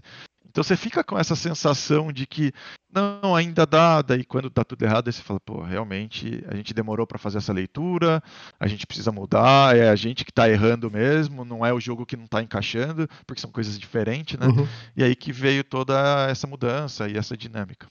E, Catraca, se a gente voltar um pouquinho no tempo, né, no período que a GL estava simplesmente é, varrendo o, o cenário competitivo brasileiro de Valorant, é, como é que é controlar um grupo que está surfando um momento muito bom e está ganhando tudo e a confiança da molecada está lá no alto? Acredito que até na sua carreira tenha sido um grande momento, né? Apesar de você, na minha opinião, foi muito modesto, falando que você não, não fez muita parte daquilo, que você ainda estava aprendendo sobre o jogo, mas eu tenho certeza que tem muito da sua mão também ali naquela conquista. É, como é que é fazer esse controle de grupo no momento em que está tudo dando certo para você não deixar escapar um jogo da mão por excesso de confiança e não porque está dando tudo errado? Aí pode ser talvez uma das contribuições que eu, que eu acabei trazendo, né? Porque aí são. Acho que a experiência, a idade te traz um pouco essa, essa maturidade para esse momento, né? E. e óbvio que, é, como o Pumba mesmo comentou, quatro dos cinco tinham sido campeão mundial. Então, eles já tinham vivido bons e maus momentos. Então, eles também já tinham essa maturidade muito importante. Uh, mas essa pessoa de fora, que que não eu acho que foi isso parando para pensar rapidamente acho que foi importante ter uma pessoa que não vivenciou esporte eletrônico nesse momento né? Uhum. para você trazer uma realidade diferente para você trazer um pouco o pé no chão. E acho que isso é efetivo até hoje né? A gente vem agora com a Game Landers Purple tendo uh, esse momento e é, é um trabalho parecido entende? Na verdade elas estão até com uma elas estão a oito campeonatos, né? No cenário feminino com títulos. Dominação maior. É, uma, é um domínio maior de, de, Em quantidade, os dois times, as duas lines têm oito títulos, né? Então a Game Landers tem 16 títulos no total. É, mas eu acho que é um pouco. Acho não, é um pouco disso, né? Você trazer um pouco essa experiência e entender que, que tudo é construído, que você tem uma evolução e acho que o esporte é o importante é que você não pode esquecer que você vive de resultado, né? Então, eu sou uma pessoa que gosto muito de projeto a longo prazo, mas eu também não sou hipócrita nem burro em esquecer que o esporte vive de resultado. Não adianta você virar e falar assim, pô, daqui cinco anos eu vou ser campeão mundial. Você pode até ser, mas se nesse meio tempo você não, não tiver uma evolução, se não tiver pequenas conquistas, você não vai conseguir chegar lá na frente para ser campeão mundial. Seu projeto vai acabar antes, você vai cair antes, então não adianta. Então acho que é um pouco de tudo isso, né? É, sempre ter esse pé no chão, sempre querer conquistar mais, trazer essa realidade, lembrar dos momentos ruins. Então, pô, você não quer vivenciar isso de novo. Então, mas é, é acredito que mais que a, a Purple, a Game Landers Blue, ela também é muito madura, né? Tem pessoas sim, sim. De, de idade maior também. O, o, o, John tem 27 anos, pô. É, então, é, pô, o cara viajou para três países, acho. Então isso ajudou bastante também, né? É, acho que foi determinante para esse começo de cenário, não só o quão bom o, nós somos, mas também a experiência. É, acho... Isso acho que foi determinante também para o começo de cenário. E você sente que essas conquistas que você teve, principalmente no ano passado, né, no início da sua trajetória com a GL, você sente que foi um dos momentos mais vitoriosos assim da, da sua carreira profissional? E se isso para você significou que você estava realmente tomando a escolha certa da sua vida, que era se dedicar ao esporte eletrônico? Ah, com certeza, com certeza. Uh, no São Bento, como eu disse, eu entrei quando o clube estava em nenhuma divisão nacional e na terceira do Paulista. Num determinado momento, eu não vou lembrar o ano, eu tenho aqui. Foi em 2017, acho. O São Bento estava na primeira divisão estadual e na segunda divisão nacional. Né, o São Bento é, só de CBF e Federação Paulista recebia coisa de tipo 15 milhões de reais de repasse, de repasse só, só para disputar os campeonatos. É uma realidade, cara, é muita grana, é muita grana. É, Só que eu tava no conselho, né? Eu não fui da diretoria executiva. Então, porra, eu tenho muito parte, e eu, eu me sinto parte, né, dessas Lógico. conquistas do São Bento, desses acessos. Mas a Game Lander, você executar é diferente. É diferente. E a experiência, que, por curiosidade, até hoje foi a única né, presencial no Brasil do First Strike, cara, é indescritível. Então, são os dois títulos mais importantes, com certeza, é o Game Changers agora com a Purple e o First Strike com a, com a Blue, né? E curiosamente, eu não sou mais é, coach, mas eu estava como coach da Game Changers Purple por a gente não ter, então eu sou o primeiro treinador a conquistar o primeiro título nas duas lines, né? Maneiro, na história maneiro. do Valorant. É muito, e eu, porra, eu sou muito grato e feliz por isso.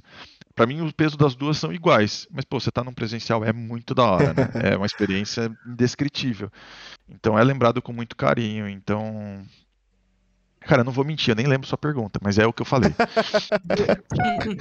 tá respondido, tá respondido. Que que eu nem lembro o que, que era. O que, que era eu, Carvalho? Se era um dos momentos mais vitoriosos ah, é, dessa cara. Cara, com certeza. Com certeza tá respondido, tá respondido.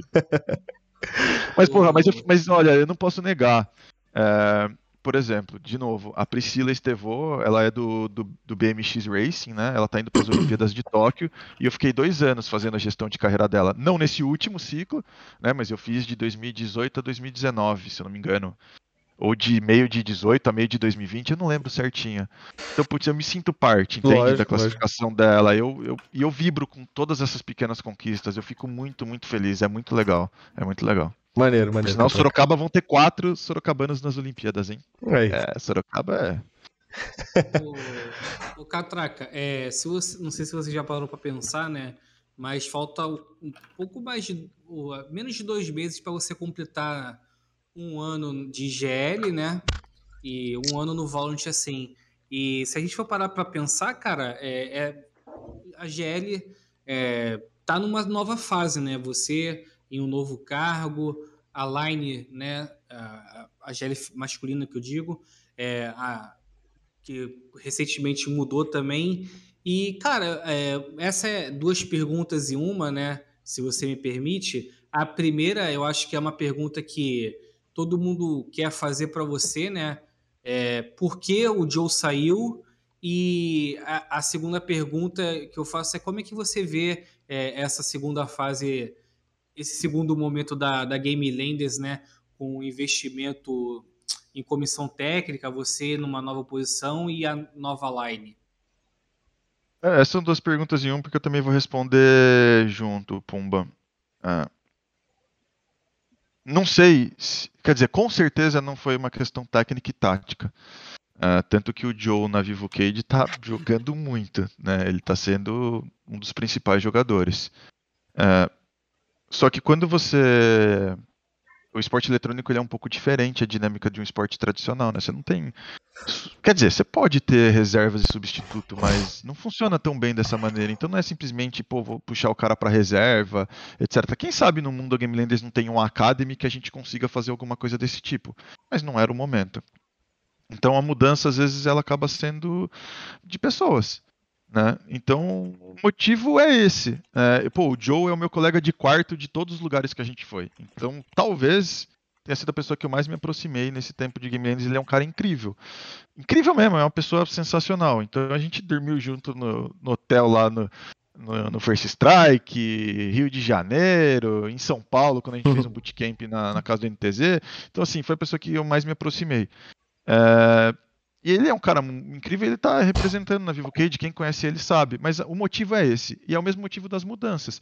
Então você ter uma. É, me mudar de posição, é, trazer novo treinador, é, trazer psicólogos, é, deixar a função de analista segmentada, né? Porque a gente não tem mais o analista dentro da Game Land, a gente tem um cientista de dados e a gente tem o auxiliar de treinador. Então a gente acabou dividindo melhor essa função, trazendo mais especificidade para ter maiores resultados. É um pouco dessa mudança que a gente precisava, como eu comentei, a gente não alcançou os resultados. Então, você pode fazer essas mudanças drásticas com as mesmas pessoas? Pode, pode tranquilamente mas não é simples. Eu acho que você precisa estar num nível de maturidade e profissionalismo praticamente impecável. É, é muito difícil isso acontecer, é muito, muito difícil. E, e, acabou sendo o motivo das mudanças. Então, a mudança não foi do Joe, foi uma mudança geral, né? Então, uh, Waters, que era o coach da, da Game Purple, veio para auxiliar de treinador da Game Leaders Blue, então a gente mudou tudo mesmo para continuar conquistando os resultados. E isso mostra o quanto a Game Landers pensa no futuro, porque a gente mexeu até, até aquela frase, né, time que tá ganhando não se mexe, a gente não acredita nisso, né? Porra, tudo dá para melhorar, tudo dá para melhorar. Então, é, foi por isso, foi esse o motivo. Não tem outro.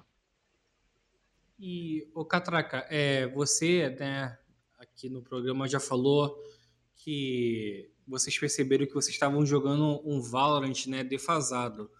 É, passado o, a, passado o finals né, da segunda etapa, a mudança, né, chegada do Bel, que vocês já jogaram a Copa Hakim e agora a seletiva para o VCB1 da, da etapa 3.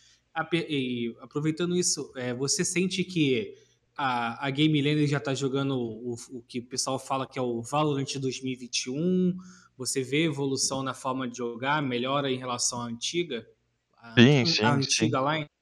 Não, então, de novo, não é questão só de line, tá? Não é mesmo. Mas a, a forma de jogar mudou muito. É, a forma de treinar mudou muito. A postura, a forma de pensar, composições, é, execuções, tudo tá, tá bem diferente. A essência, de novo, a essência a gente manteve né? Até porque só trocou uma peça, tudo bem, duas se você considerar o, o Shell como coach, que é uma peça muito, muito importante e, e, e fundamental para o que a gente vem conquistando. Mas a grande essência está lá. Eu continuo, os jogadores continuam. Uh, o Tigas, que hoje é nosso cientista de dados, estava como analista, então continua. Então, assim, sim, Uh, a estrutura é a mesma, então a nossa filosofia, o nosso propósito continua, né? Tanto que a gente vem jogando com os mesmos dois duelistas que a gente jogava, e o pessoal fala, né? Não, agora a meta não é mais dois duelistas, hoje a Fnatic jogou sem nenhum duelista, que já não é novidade também. Mas uh, o que a gente mudou foi exatamente isso, a gente viu que a gente voltava jogando de maneira errada. Então, isso assim, muitas vezes com os mesmos agentes. Então é isso que mudou. Eu acredito que a gente está evoluindo. Tá, está longe de, de, do ideal. Acredito que a gente tem muito que evoluir ainda. Mas eu estou contente com, com os passos que a gente vem, vem dando. E esse VCB agora, do, esse primeiro Qualify da fase 3, vai ser um bom termômetro, né? Esse top 8 agora. Vai ser um bom termômetro para a gente entender, apesar de que a gente já enfrentou bons times nesse primeiro ciclo. Mas, porra, no fundo só importa uma coisa, né? Que é a vaga de Berlim, porque praticamente garante a vaga para Los Angeles no Mundial. E, Catraca, eu quero. Você é, respira esporte é, desde o começo da sua vida, né? E a gente vê muito no esporte uma cultura de que se não é campeão, não tá bom. E a gente entende, porque a gente é torcedor, a gente quer levantar a taça, é isso, no fim das contas é isso que a gente quer. Mas é, é até engraçado a gente falar, tipo, que a Game Landers passou por um mau momento, assim, porque é, a, a Game Landers sempre chegou lá né? Chegou na final, é, sempre teve entre as cabeças e tudo mais. O que, que você acha, cara, dessa cultura do esporte, mais presente ainda no esporte eletrônico, porque é tudo tiro curto, são vários pequenos campeonatos que está sempre disputando, de que é, só o título importa, né? Vocês chegaram em segundo, vocês chegaram até uma, uma final, mas acabou não rolando, o título não acabou vindo. É, como é que é lidar com essa pressão, cara, de estar tá sempre em busca do título, cara? Olha, eu sou uma pessoa que gosto muito de projeto a longo prazo, acho que até comentei rapidamente sobre isso, mas até indo um pouco mais a fundo, uh, enquanto eu estava só no, no São Bento, que era total associativo, né, como uhum. uh, eu comentei, eu tinha uma percepção um pouco diferente da que eu tenho hoje, eu confesso. Uh, no São Bento, para mim, só interessava projeto a longo prazo. Né? Só interessava projeto a longo prazo, e quando eu vim para o esporte eletrônico, eu vim com essa filosofia de projeto a longo prazo. Uhum. Só que eu cheguei aqui e, e você entende que tem um investimento por trás. Né? A Game Landers não é associativo, não é o dinheiro da torcida e tudo mais. Então eu fui moldando uh, o meu pensamento de que assim faz sentido ele ser um pouco mais imediatista. Mas isso não quer dizer que você só precisa fazer isso. Porque para mim é muito claro, e é por isso que daí eu fico mais bravo ainda com o sistema do futebol, porque, pô, eles não têm obrigação nenhuma de ser imediatista, sabe? Nenhuma. Com exceção da torcida que é mal acostumada, eles não têm obrigação de ser é, imediatista, porque quando você está investindo num clube, é o seu dinheiro, né? Então, pô, é óbvio que você não quer perder dinheiro nessa vida, né? Todo mundo. Então, faz um pouco mais de sentido você ser um pouco mais imediatista. O que eu não concordo por completo, mas para mim entra um pouco mais na minha cabeça. Então por isso que eu fico mais bravo ainda com o futebol. Por outro lado, uh, o, o, esquema do esporte eletrônico ele acaba sendo mais duro mesmo, como você mesmo comentou, Carbone. Uh, o, o, futebol ele tem uma temporada anual. Tudo bem, você tem, você já consegue saber no meio da temporada se está indo para um bom caminho ou não, mas Sim. via de regra você tem uma temporada. O Valorant tem três né? São, são três internacionais, são três Masters e tem três temporadas. É, então é muito mais é tiro curto mesmo. Então você automaticamente você faz com que as mudanças aconteçam com maior velocidade. Aí eu já não consigo opinar muito se deveria ser uma temporada maior, menor ou alguma coisa do tipo. Mas com toda certeza eu me questiono e eu questiono muito as equipes uh, que não se dão nem o prazo de um ciclo para mudar. Uhum. Entende? É, isso me incomoda muito, tá? Aí já me incomoda demais. É, porque, putz, você vem tendo um resultado, na primeira derrota você se desfaz. Muitas das vezes eu entendo que é relacionamento, mas para mim relacionamento é profissionalismo. Porque se você não consegue se relacionar com um colega seu na, na derrota, você não está sendo profissional. Entende? Se você não consegue entender que o cara tá errando, mas não é de propósito, né? Óbvio que não é de propósito. Então eu acho que é um pouco cultural do esporte eletrônico isso. E aí você, quando você começa a ir para as é, escalas menores, né, de, de times que não estão em org, né, lines que não estão em org, cara, isso vira crônico, né? O cara disputa Uh, cada, por exemplo, agora essa fase 3 vão ter três qualify, vai ter jogador que vai disputar cada qualify por um time, muito provavelmente. Então isso me incomoda bastante. É, eu comentei rapidamente de uma Game Landers Academy, mas é um negócio que um dia eu vou querer levar para Game Landers esse projeto, para pensar a longo prazo mesmo. Eu entendo que, é, ainda mais quando você está em alto nível, você não tem tanto longo prazo assim. Mas o longo prazo, muitas vezes, ele pode ser seis meses, seis ele meses. pode ser uhum. é, um ano, depende do seu planejamento, depende do seu objetivo. É aquilo que eu falei. É, a gente continua a gente mudou? Mudou, é uma verdade. Mas o nosso projeto ele continua o mesmo do, no começo do ano. A gente só teve um ajuste, se assim a gente pode dizer. Né? A gente não mandou a line inteira embora, e como muitos times fizeram. Né? Muitos times. É, eu posso, não é crucificando, mas eu posso citar. A Vivo Cade está com line nova. A PEN, que era o ter, quinto, acho, no ranking, está com line nova. Tem vários times com line nova. Isso para mim é errado. Entende? Você fazer ajustes, eu acho que faz parte. Porque se você está fazendo ajuste, você está querendo melhorar. Você está entendendo que você tem curva para melhorar. Agora, você trocar 100%, você desfazer, isso para mim é muito, é muito problemático. Agora, eu não sei é, muito por que, que as equipes pensam nisso. Qual a linha. Eu até é, tenho muita curiosidade um dia em, ah, eu acho que isso vai ser um pouco natural da minha carreira, né? Agora dentro disso, tipo, ir conhecendo outras equipes, Sim, trabalhando lógico. em outros lugares eventualmente, mas é, não entra muito na minha cabeça. Por isso que eu tô contente na Game Landers, porque a Game Landers tem esse projeto sólido, né? Teve um ajuste, não é uma mudança. Teve um ajuste. O projeto continua a longo prazo. Óbvio que se a gente não se classificar uh, ah, para Berlim, para Los Angeles, com o investimento que a gente faz, talvez aí sim mudanças aconteçam, né? Mas aí você teve uma temporada inteira, né? Com o mesmo propósito, com o mesmo projeto, né? Então é, eu não concordo. Em via de regra, eu não concordo, mas hoje eu entendo um pouco mais a dinâmica. Não me incomoda tanto quando ela faz, de certa maneira, com um, uma proposta por trás. Agora, trocar por trocar, o mudar por mudar, uh, não entra na minha cabeça. Eu, de verdade, eu queria estar dentro, às vezes, de alguns clubes para entender o porquê que eles tomam essas decisões. E a 99% das vezes eu tenho certeza que não é justificável. E para a gente amarrar um pouquinho desse assunto é, que a gente está falando sobre se manter sempre no topo e tudo mais, é, hoje você, como head coach, você tem duas responsabilidades, né? Você tem a Blue e você tem a Purple. É, e você já viveu o momento de, de apogeu na Blue e você vive esse momento hoje na Purple também. É, como é que é, cara, você lidar com essa pressão de você estar tá no topo e as equipes que estão atrás de vocês estão vindo com sangue nos olhos, querendo roubar o status de, de principal time do, do Brasil. Como é que vocês lidam com isso? Porque eu acredito que talvez até em, em questão de treinamento seja um pouco complicado para vocês conseguir é, treinar com equipes que vocês vão jogar na semana seguinte. Como é que você faz para lidar e amarrar isso tudo de uma forma que vocês consigam trabalhar de, de uma forma coesa? É, essa pressão ela é inerente, né? É, e, e, eu falo para as meninas hoje da Purple como eu falava ano passado pro, pro pessoal. Em algum momento a gente vai perder. É fato. É um fato. A gente vai perder essa hegemonia em algum momento. Algum time vai nos passar. O nosso objetivo é postergar isso o máximo possível.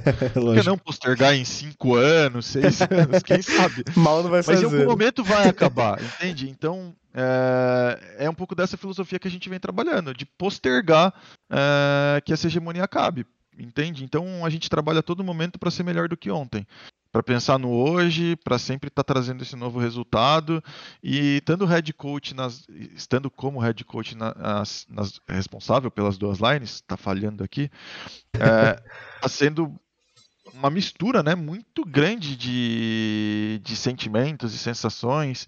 É, via de regra, não era para eu estar tão ativo na, no dia a dia dos times, mas eu estou muito ativo no dia a dia da Purple porque não tem um treinador lá.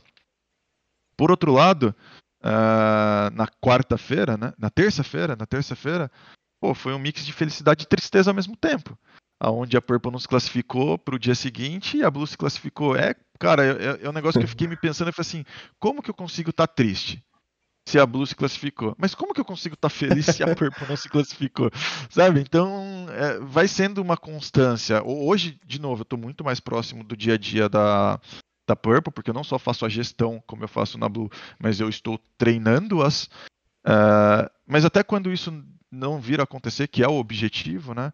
Uh, a minha, a minha participação vai ser muito para esse sentido. Eu acredito que essa ideia da Game Landers também de ter um head coach é para trazer essa sinergia, é para trazer com que as duas lines atuem óbvio que dentro das suas características da mesma maneira, com a mesma filosofia e trazendo essa experiência, tendo essa troca, porque senão você tem duas lines que são totalmente distintas, que não se conversam, que não se agregam, que não, não faz muito sentido para mim isso, não, não faz. Então esse é o nosso objetivo para também dificultar com que a gente perca essa hegemonia, né? Mas é, a gente está na luta, um dia após o outro. Então, Tem que ser. Catraca, falando da, da, do time da Purple, né? Mas um pouquinho antes dessa hegemonia, o início de tudo, né? Quando a Game foi fazer investimentos no time feminino. É, você teve, né, uma mãozinha ali nesse time. Como é que foi a montagem do elenco? O Dream Team, assim, que vocês montaram? Ele chegou pronto, tá? É, basicamente. A, a Naxi já estava junto da Dyke, da DRN e da Bastarda. E a Nath estava sobre contrato da Vikings, mas elas tinham muito interesse em contar com a Nath, já até tinham conversado informalmente, etc, etc. Uh, e daí, quando a proposta chegou para o Gabi Araújo, que é um dos fundadores da, da Game Landers, uma das primeiras coisas que eles fizeram foi catraca. E aí? Quem são essas meninas? Tem futuro? Não tem? E, e aí foi que começou meu contato com elas, que foi, se eu não me engano, em novembro, dezembro do ano passado que não só eu estava fazendo um trabalho de Game Landers, ainda como coach da Blue, sem saber que ia virar um dia head coach, sem saber que os primeiros campeonatos delas, eu que estava como treinador também, né? Porque eu tive que contratar o Warriors, eu que tive que contratar tudo para elas, para a line. Uh, então, fazendo essa análise, tipo, quem são? Eu já acompanhava, já conhecia hum, o nerd das estatísticas, então já tinha visto um milhão de vezes estatísticas delas. Uh, e, cara, é, é para mim eu só via isso. Eu falei, é um Team. Eu ainda fui muito, muito pessimista. Eu falei, ó, oh, daí eu, falando com o Duarte, eu falei, ó, oh, Duarte, eu não enxergo esse time não sendo top 4. Eu falei assim, pô, vou dar uma margem para meu palpite, porque vai que dá errado, entende? Mas no fundo, no fundo, para mim, tipo, pô, esse time tem que chegar em todas as finais, entende? É... Naquele, naquele momento, naquele cenário, tá? Hoje já mudou um pouco, mas naquele cenário, pô, a Naxi, ela já teve, o ano passado, Três teve títulos, quatro... se não me engano. Então, mas no passado teve quatro ou cinco títulos, é, campeonatos femininos, né? Não lembro exatamente quantos. Ela chegou em final de todos. Ela e a DRN chegaram em final de todos. Ganharam dois ou três. A Nath tinha ganho outro, a Bastarda ganhou outro. A única que não tinha ganho nenhum título era a Dyke, mas todos os campeonatos que ela participou, o time dela foi top 4. Então, assim, cara, não faz sentido esse time não, não, não ter futuro, entende? E daí você pega o histórico delas também, é, a DRN provavelmente é a melhor jogadora de point blank da história que o Brasil teve no cenário feminino. É, foi jogar o Mundial. É, foi jogar o Mundial. A Naxi, até hoje, se eu não me engano, ela detém um recorde no Fortnite de ter disputado. Eu não sei, eu não conheço nada de Fortnite, mas eu não me engano, ela é a única mulher brasileira a ter representado o Brasil em algum campeonato internacional, alguma coisa do tipo. Se eu não me engano, ela jogou pela Cloud9 nesse campeonato. Uh, a Nath, puta, muito vitoriosa no, no, CS, né? Uma carreira longínqua. Então, assim, não era só o que elas tinham conquistado no Valorant, era também o histórico de vida delas. Então, uh, isso foi muito determinante também para que a gente efetuasse a contratação delas.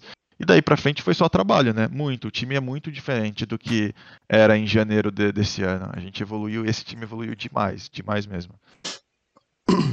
É, só para complementar, você que trabalha com os dois times, né? É, trabalhar com a mesma filosofia ajudou as meninas para que elas atuem assim próximo do que como é o time misto é, atua Olha, eu não vou mentir, no começo, uh, eu ainda estava de treinador, muitas das coisas que a gente aplicava com elas era basicamente Ctrl-C, Ctrl-V da Game Landers Blue.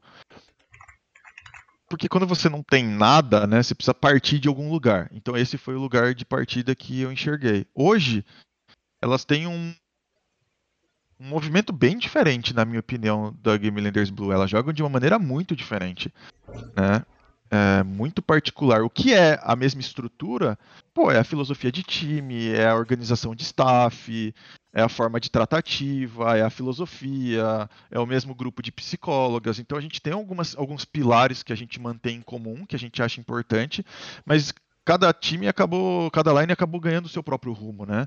E, e, é muito diferente hoje a maneira dos dois times jogarem, muito, muito diferente. E eu acho isso bom, acho isso bom, porque não, não é porque funciona para um que vai funcionar para outro, né? Isso para tudo. Então eu vejo muito time que daí já, isso daí vira até meme às vezes do cenário, né? Copiar line, etc. É complicado. Você pode se inspirar, você pode ter ideias, você pode tentar aplicar, mas copiar 100% nunca vai funcionar, nunca. Então eu até fico feliz que elas tenham tomado o rumo delas. E Porque senão é... não estaria onde está. Só pode, pode ir, pode ir. É, até bom que, né, tipo, uma, é, tipo, o A dá certo com a Purple, o B dá certo com, com a Blue, né? Porque aí vocês podem tentar diversas táticas, diversas maneiras, né? Você tem um leque muito grande de opções para trabalhar com os dois times. Muito, muito, muito. E... Pode ir, Carbone. E, é, Catraca, você falou é, um pouquinho antes sobre a filosofia, pelo menos a filosofia né, da, das equipes serem, serem semelhantes, e agora você complementou falando que a forma de, de jogar é diferente e você gosta disso. E tendo isso em vista, né, como é que você enxerga é, uma possível adição, um complete é, das meninas na equipe do, do mista, né? É, vou falar dos meninos só porque realmente de fato são cinco homens jogando. Como é que você enxerga essa adição e se você acha que essa forma diferente de jogar pode atrasar um pouquinho um possível encontro dessas duas lines em algum momento?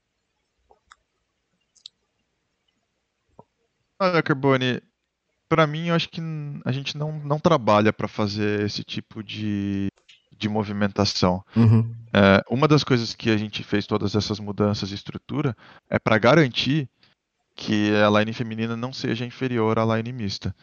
É, que ela seja um, sei lá, um trampolim ou um degrau para chegar lá. É, por isso que a gente não trabalha pensando nisso. Pelo contrário, estão ali disputando os mesmos campeonatos, com os mesmos investimentos, com a mesma estrutura, nem mais nem menos, é, para que cada um trilhe o seu próprio caminho. Se em algum momento é, houver de você ter numa line mista uma menina jogando, eu não sei se ela vai vir da Game Landers Purple ou não, entende? Uh, tanto que a gente já teve esse tipo de discussão. A Dyke chegou a ser inscrita no primeiro Masters uhum. como reserva, uh, mas hoje a gente já não vê com tão bons olhos isso. Não por capacidade, porque pelo amor de Deus, que a Dyke joga não está escrito, mas porque, pô, numa eventual necessidade eu vou estar tá desfalcando a Game Landers Purple Então, tipo, eu vou estar priorizando claramente a Game Landers Blue e não é o nosso objetivo. Por isso que, de novo, eu vou voltar na ideia de um Academy. Para mim, é, hoje é o melhor movimento que a gente pode vir a fazer um dia. Sabe? Para você daí sim tirar tanto reserva uh, ah, para Game Landers Purple quanto Game Landers Blue do mesmo Academy. Entende? Aí, se a gente um dia tiver, eu vou brigar muito para que a gente tenha tanto homens quanto mulheres nesse Academy. Para que faça esse movimento. Uh, mas eu não descarto num dia uma line mista ter mulheres. Não é que a gente vai trabalhar sempre com uma line masculina e uma feminina, mas a gente não trabalha para unir, para fazer assim, não, agora a gente vai fazer a, o melhor. Não, é, se acontecer vai ser natural e vai ser porque aconteceu. Entende? Porque sim, sim. É, de maneira alguma é, esse é o nosso objetivo. O Catraca, é, você, uma das perguntas anteriores, é, falou que falou sobre fazer algo repetir na Purple o que já foi feito na Blue, né? Que vocês não seguem esse caminho e tal, que as equipes seguem o, as, próprias, é, as próprias trajetórias assim. Mas eu, eu queria voltar um pouco nesse assunto, mas de forma diferente. É, já teve alguma coisa que vocês viram que deu certo na Purple e vocês ter, é, levaram para Blue e, e lá deu certo também? Ou pelo menos só se vocês tentaram alguma, alguma forma, algum método de trabalho é, da Purple para Blue? Sim, bastante, bastante coisas. É, não é porque os times têm caminhos diferentes, fazem coisas diferentes, que a gente não conversa. Uma daí, de novo, das ideias de ter um head coach é isso, é para garantir que as staffs se conversem. Uhum. Então isso acontece com bastante constância e a gente treina, né? Quase que semanalmente. Aqui agora é época de campeonato, as agendas ficam super curtas de, de screen, né? Então você não tem muita possibilidade de. Pô, você vai ter, sei lá, poucas screens na semana mas a gente treina semanalmente um com os outros e a gente acaba aprendendo sempre. Eu vou citar um exemplo, uh, só para exemplificar isso. Não me lembro quando, mas eu sei que foi no Icebox, que num dos treinos, e não foi nem combinado isso, tá? Tipo, mas a Game Landers Blue jogando contra a Game Landers Purple, a Daik de Sova fez um drone de uma posição diferente, a gente falou, pô, esse drone é forte. Quando na Game Landers Blue a gente ia usar esse drone, a gente falava, faz o drone da Daik. Legal. Porque daí todo mundo já sabia da onde que era a posição, da onde que o drone saía e tudo mais. Uh, então, isso obviamente, de novo, isso pode acontecer com qualquer time, né? Esse exemplo que eu dei, porque não foi nada combinado, mas é só para mostrar que acontece. E, e a gente troca muita figurinha entre as duas lines. Eu tento fomentar isso bastante. E, Catraca, deixa eu fazer uma pergunta. É, não quero te botar em, em saia justa, prometo. É, mas você acredita mas que. Já colocando. mas já colocando. mas eu acredito que você seja um dos cabeças aí para ver questão justamente de screens, né? De treinamentos e tudo mais. É, você, no cenário de Valorant hoje, claro, não precisa citar nome, equipe, org, nada. É, você já viu uma diferença de tratamento quando se trata treinando com a Blue e treinando com a Purple? E eu digo isso porque em outros programas que eu já apresentei, tanto de Valorant quanto de CS, que a gente tem na draft também, é, as meninas falam muito que existe essa diferença, né? E você tá ali no meio do caminho, né? Você tá justamente com as duas equipes. Você já viu isso acontecer no cenário de Valorant? Ou a, a GL Purple conquistou, é, não que fosse necessário, né? Mas enfim, a gente sabe que a realidade que a gente vive é essa. Ela conquistou o respeito para as equipes jogarem é, de igual para igual, de maneira justa, sem estragar o, o treinamento, né? Uh, bom, já, já presenciei treinos ruins, sim. Uh, mas aí eu já presenciei com as duas lines.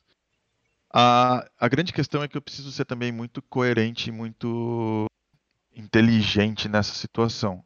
Uh, eu sei que, um, a Game Landers Purple é Game Landers. Dois, a Game Landers Purple é a Game Landers Purple, que tem todos esses títulos. E que três, nesse momento que sou eu que estou marcando a screen, eu sou o catraca. Então é muito difícil hoje a gente ter uma negativa e um treino ruim de algum lado. Que bom. Entende? Por, todo, por todos esses aspectos. Uhum. De novo, eu talvez, é, infelizmente, essa seja uma realidade da Game Landers, tá? Por todos esses contextos.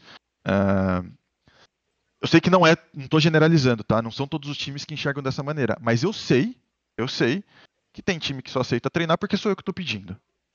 Entende? Uhum, uhum. Uh, então. ok, não vou negar, beleza, eu preciso do treino, Lógico. mas eu, eu tenho consciência de que essa é uma realidade que não é de todos os times. Tá? É, de novo, a gente não está falando que é só o Catraca, a gente está falando que é o Catraca, da Game Landers, da Game Purple, tipo, o maior time, o time mais vencedor do cenário feminino. Então é uma soma de fatores, né? Tipo, daí tem também a questão das jogadoras. A Bastarda, a Daik, a Nath, elas têm o respeito delas também, né? Então elas não, não são qualquer. Então você, quando você pega todo esse contexto, hoje na Game Landers Purple faz pouco de tempo que eu não tenho um treino ruim uh, e também negativa Óbvio que a gente não consegue marcar treino com todos os times por conta de agenda, por conta de N motivos. Mas, cara, a gente já treinou com todos os times que vocês possam imaginar na Game Landers Purple. Então, em relação a isso, não, não chega a ser um problema.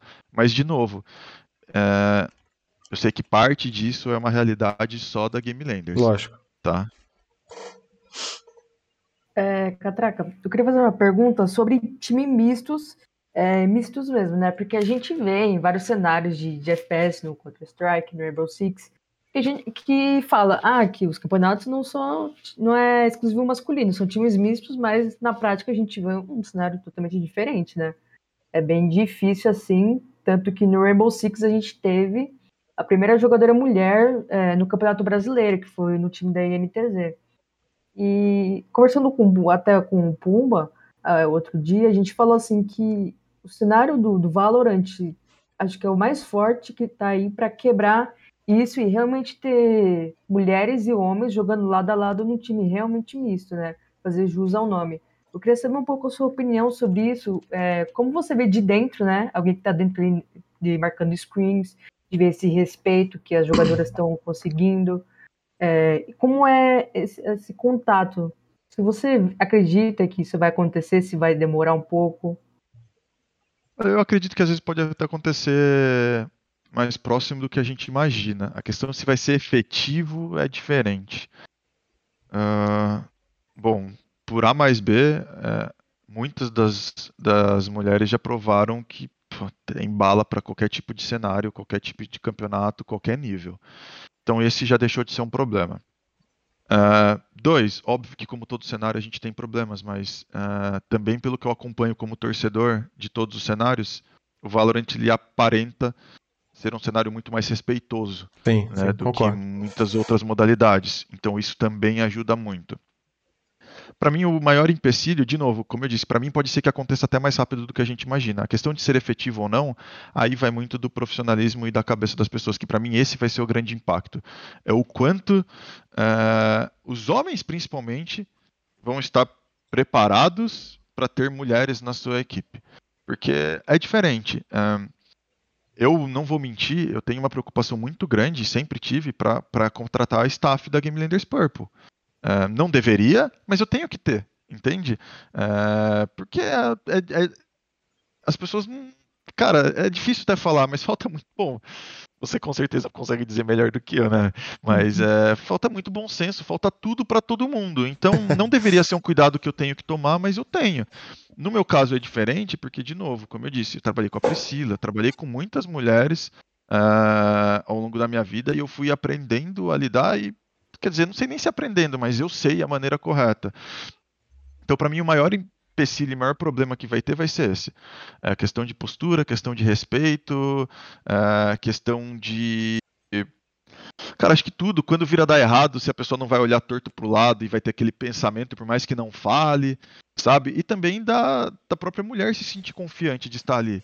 Entende? E não só confiante, mas confortável. Porque, pô, todo mundo percebe quando você não é bem quisto num lugar, quando estão desconfiando de você, quando estão tendo pensamentos negativos. Então, é muito mais esse, esse o problema que eu vejo. É, eu, de novo, eu reforço, eu acho que pode acontecer rápido até, tipo, sei lá, pro ano que vem, talvez, alguma org falar assim, vou montar uma line mista, não me surpreenderia tanto. Agora, ter sucesso, ter é, longevidade, para mim vai ser o grande problema, porque você vai precisar de uma organização, uma staff e cinco atletas muito maduros, muito profissionais de si para fazer isso acontecer. Porque para mim, de resto, cara, já não tem diferença nenhuma em nada. É, dando certeza. antes de passar o manche para o Capitão Pumba, é, para contextualizar também, né? A gente já está indo aí para a reta final do, do nosso programa. É, amanhã, né, Pumba? Me corrija se eu estiver errado. A gente já Domingo? Sábado. Sábado, sábado. sábado. Amanhã eu tô com sexta-feira na cabeça. Sábado, hoje é quinta-feira, é, dia primeiro ainda, a gente já começa é, o Challengers 1.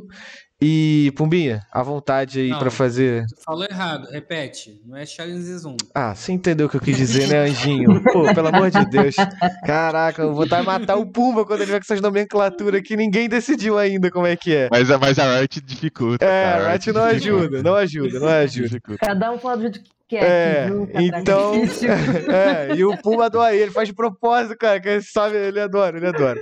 Mas, Pumbinha, vai que é tudo teu aí é, para a gente falar um pouquinho sobre Challengers. A, a GL é, Blue já tem um joguinho tranquilo, né? Que se a gente pode se dizer, né? Só vai pegar a van. Então, assuma aí, Pumbinha. É, o, o Catraca, é, a gente até falou um pouco, eu, até na minha pergunta, de como que você vê esse segundo momento da Game Landers assim. É, tem o, tem o, o torneio aí, falta o quê? Pouco mais de 24 horas.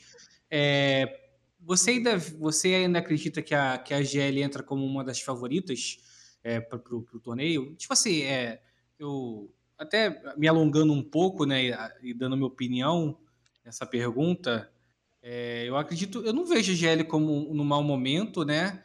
Até porque são três finais desse ano, mas é aquilo, né, cara? O, o nível de você estava lá no alto e qualquer coisa abaixo, um pouco abaixo desse nível, o pessoal já, já fala. Ah, já acha é, que é o fim do mundo, né? É, já acha que é o fim do mundo, né? Vocês acostumaram mal a torcida. É, né? Catraca. Pode... Botou é. a régua muito lá no alto, agora é. não tem jeito.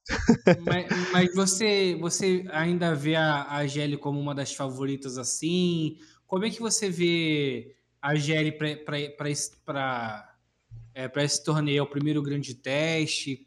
Expectativa, o que, que você pode falar sobre, sobre a equipe para o VCB que vai começar no sábado?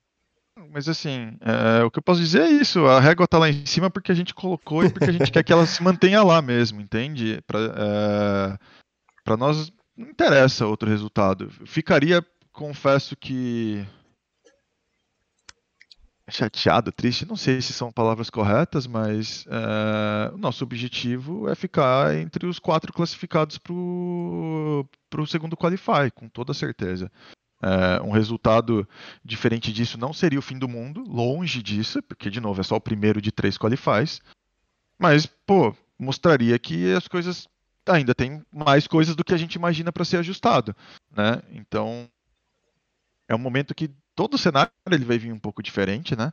Então não são todos os times que participaram de campeonatos recentes, então vai ser uma amostra legal. Acho que vai ser uma boa prévia de, é, de qual nível que a Game Lander se encontra. Mas óbvio que a nossa expectativa tem que ser a melhor, né? É, é, pô, Game Landers sempre tem que brigar para ser o melhor, sempre, sempre. Enquanto a gente estiver aqui com essa estrutura, com esse investimento, com essas pessoas, o nosso objetivo só é o primeiro lugar. Então, qualquer resultado longe disso não é o nosso objetivo. Óbvio que não necessariamente ele é ruim, mas não é o nosso objetivo. Então, uh, pô, eu preciso ir para Berlim. Se eu vou em primeiro ou em segundo, para mim não tem diferença. Mas óbvio que nosso objetivo é sempre o primeiro. E. É... Opa, pode ir, Pumia, pode ir. É, vocês, né, estão no grupo com a Van, que foi a algoz de vocês, né, no Finals, e também estão no mesmo grupo da Sharks, né, que, que já foi também algoz de vocês em outros torneios. Um milhão de assim. vezes. É. O Pumba gosta de chamar de o calcanhar de Aquiles da Game É, o calcanhar de Aquiles. assim, a, é, gosto até de fazer, eu gosto até de fazer essa, sempre faço essa pergunta, né, quando a reencontra assim, é, a GL vai com, com gostinho de buscar vingança, essas duas equipes, e você vê principalmente a Sharks como o principal desafio de vocês nesse grupo? Eu, falando por mim, eu não vejo como vingança, tá? Eu não posso responder por todo mundo. Uh, eu, eu, não enxergo dessa maneira. Para mim é mais um jogo duro, mais um jogo difícil, como qualquer outro. Eu não tenho gostinho especial em vencer uh, nenhuma equipe. Óbvio que tem jogos que você fica com a adrenalina muito lá em cima, por talvez ser um clássico. É, sei lá, vou até dar o um exemplo de Game Leaders Purple e B4 Angels. Porra, todo jogo ali é uma emoção absurda. Mas não é um sentido de tipo, poxa, tenho que ganhar desse time, ou odeio, ou é uma revanche. É, pelo contrário, na minha concepção, se você leva isso para o jogo, acho que mais te atrapalha do que te ajuda. É, se você tiver a mentalidade certa, você vai entrar em todos os jogos da mesma maneira, no mesmo nível. Mas, então, é, eu não, não, vejo dessa maneira não, Pumba. Mas eu já, já sei que eu vou fazer, pô. O Fra e o Gabi X é de Sorocaba, né? Deixa comigo. é, Catraca, eu quero perguntar para você, vocês tiveram agora a conquista recente da, da Copa Hakim, né? E das equipes que estavam na Copa Hakim e que estão agora também no Challengers, no VCB, como meu querido Pumbinha gosta de chamar, vocês passaram pela Fúria, mas que não tá no mesmo grupo de vocês, né?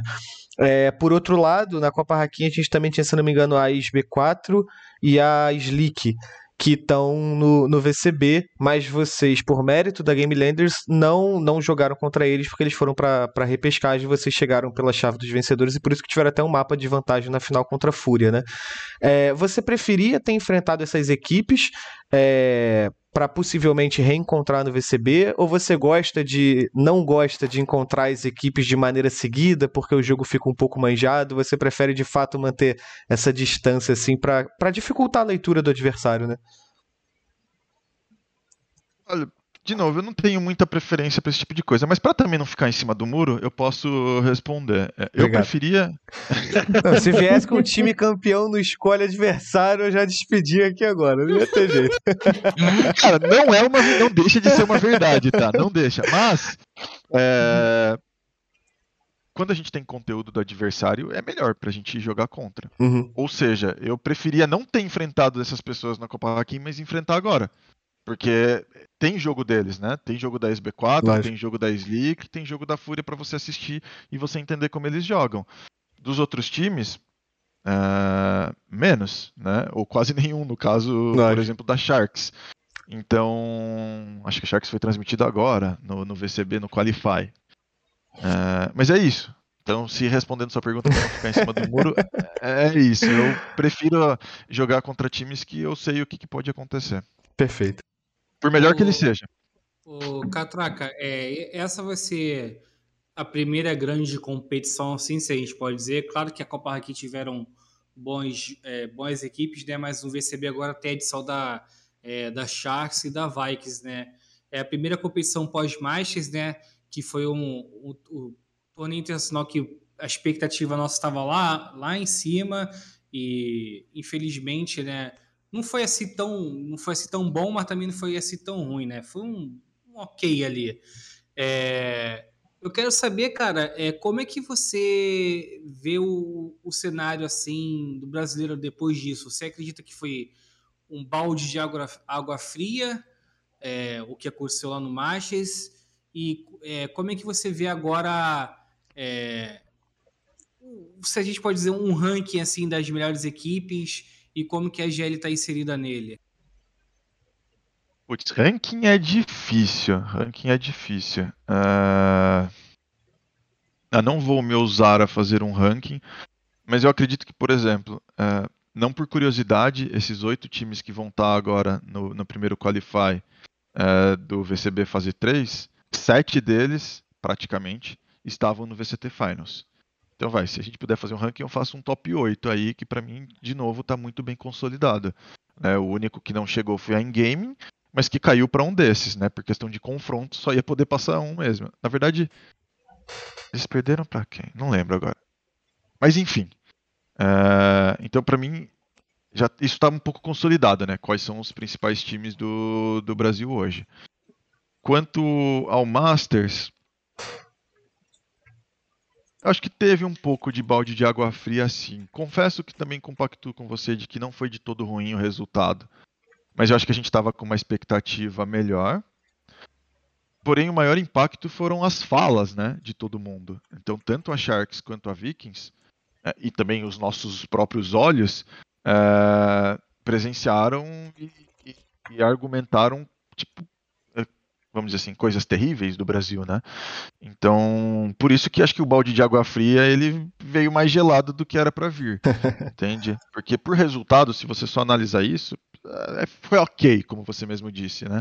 Podia ter sido melhor, mas também dava para ter sido pior. Mas acho que as falas, de tudo, né? De postura, de treino, de tática, isso acho que acabou sendo mais impactante que está despertando um movimento diferente nos times brasileiros.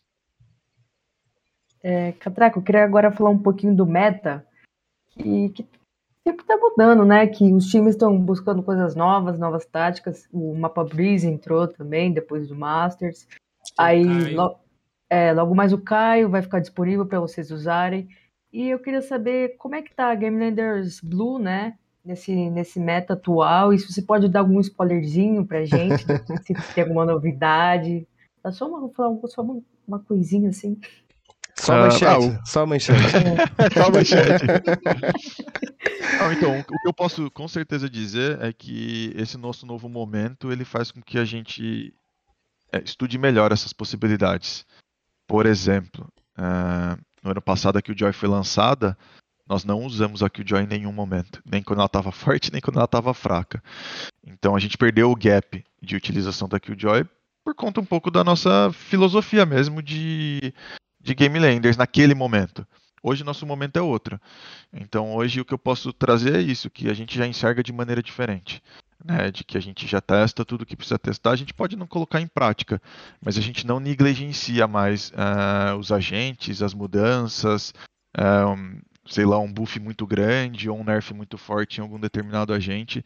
A gente não tenta passar isso, passar por cima disso uh, dizendo, pô, a gente é melhor do que, do que essa atualização, sabe? Que não vai impactar a gente.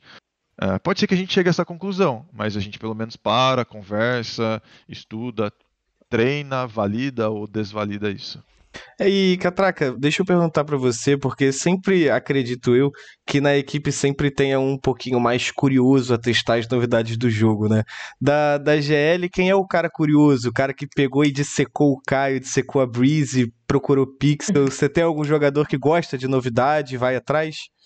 a gente tem alguns, eu posso dizer assim. Eu vou destacar talvez o Belk e o MW Niang. É, dissecar é um pouco diferente. O MW ele não disseca, né? Ele ele joga, ele curte, sei lá, é diferente. Mas o MW ele sempre foi muito aberto a jogar com qualquer tipo de agente, por incrível que pareça, apesar de a gente ver ele jogando com poucos. Porra, a gente já teve, ó, isso eu posso abrir, a gente já teve screen com o MW de Sova. Não levamos pro competitivo, porque não deu tão certo. Mas já aconteceu, cara, já aconteceu. Então, a gente tem um time hoje bem adepto a, a esse tipo de situação. Maneiro. O Catraca, você até tocou um ponto que seria minha pergunta, mas vou contextualizar um pouco, né? É, recentemente, é, vou até citar nome, alguns nomes, porque não tem como não, não citar e não é, na parte de contextualização é, uma discussão sobre o QCK na Fúria, né? Que em 2020 ele, ele explodiu como, como é, duelista, só que nesse ano a gente ele vê ele na Fúria não, não sendo usado muito dessa forma, né? Isso aí gerou uma discussão e tal. Aí trazendo para Game Lands, né? Você, a gente tem o MW, né? E o, o John também, que são duas mira muito afiadas, né? Mas mais, mais especificamente o MW. Você falou assim sobre o Sova, né? Dele jogar, é, ter jogado mais time com o Sova. Existe alguma chance de no futuro a gente ver o MW fazendo outras funções assim? É, tem muita tem conversa sobre isso na equipe ou até mesmo o John é, mudar de função por exemplo vocês trazerem uma uma comp que nem é da frente hoje sendo duelista Existe algo dentro da equipe em relação a isso? Sim. Mano, o que você mais do que isso? Existe, Pumba. Mas, muito mais do que isso.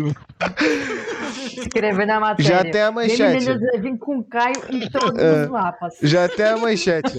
Sim, é. Sim. descatraca sobre MW jogar sem ser de duelista. Tô fazendo aqui já. Tô fazendo. Perfeito. Não, pô, é, é uma pergunta que é, você não. Você pode, Não, mas né, foi brincadeira, mas é uma verdade, pô. Eu comentei do Sova e não foi meme, não. Pô. Aconteceu. Não, mas... E... e a gente sempre testa, a gente sempre testa. É... é que, de novo, a característica deles é muito, muito forte como duelista. É... Não vou dizer que é um desperdício, mas, porra, eles são muito bons no que eles fazem. Então você sempre cogita um pouco mais do que você cogitaria em outras situações. Mas acontece com frequência, tá? É, treino deles sem ser de duelista. Não, você, a, você entende a minha pergunta porque. é, a gente entende não. a sua resposta também, Catraca. A gente não, entende. Eu entendo, não, eu entendo, eu entendo a sua resposta, mas, tipo, é, é, no mais lá, os gringos bateu a, a gente pra caramba. Ah, o Brasil só joga com double duelista, não sei o quê. Aí a gente vê sempre, por exemplo, a Fnatic hoje, quando trouxe a comp lá no, na seletiva, gerou discussão. Essa do, do QCK também gerou discussão. Não tô querendo, não tô querendo botar você na parede, nem você nem botar na fogueira, entendeu? Mas uma coisa que. Não, mas eu sei, pô, eu sei, eu sei, eu sei. É. Opa, pode ir, Pumbinha, pode ir. Não, eu, eu agora ia perguntar. Mas. Cara, é, como é que é você comandar é, dois expoentes assim do Valorant no Brasil, né? O MW é, na, na Blue e a, e a Bastardinha na, na Purple, assim, que são dois jogos, são dois jogadores fora da curva. Mas são jogadores muito diferentes também, né? É, o que eles têm em comum é que eles são bons pra caralho, mas eles são muito diferentes de estilo de jogo, menos, mas de pessoa muito, né? Então, é difícil fazer um, um, comparativo de como é trabalhar com os dois. O que eu posso dizer é que é sensacional. É muito, muito prazeroso. É, é muito bom ver como eles pensam o jogo, a maneira, os insights, é, a dedicação para o jogo. Não é à toa, né? Que são dois destaques do, do Valorant brasileiro. Apesar de uma delas ser chilena. Mas.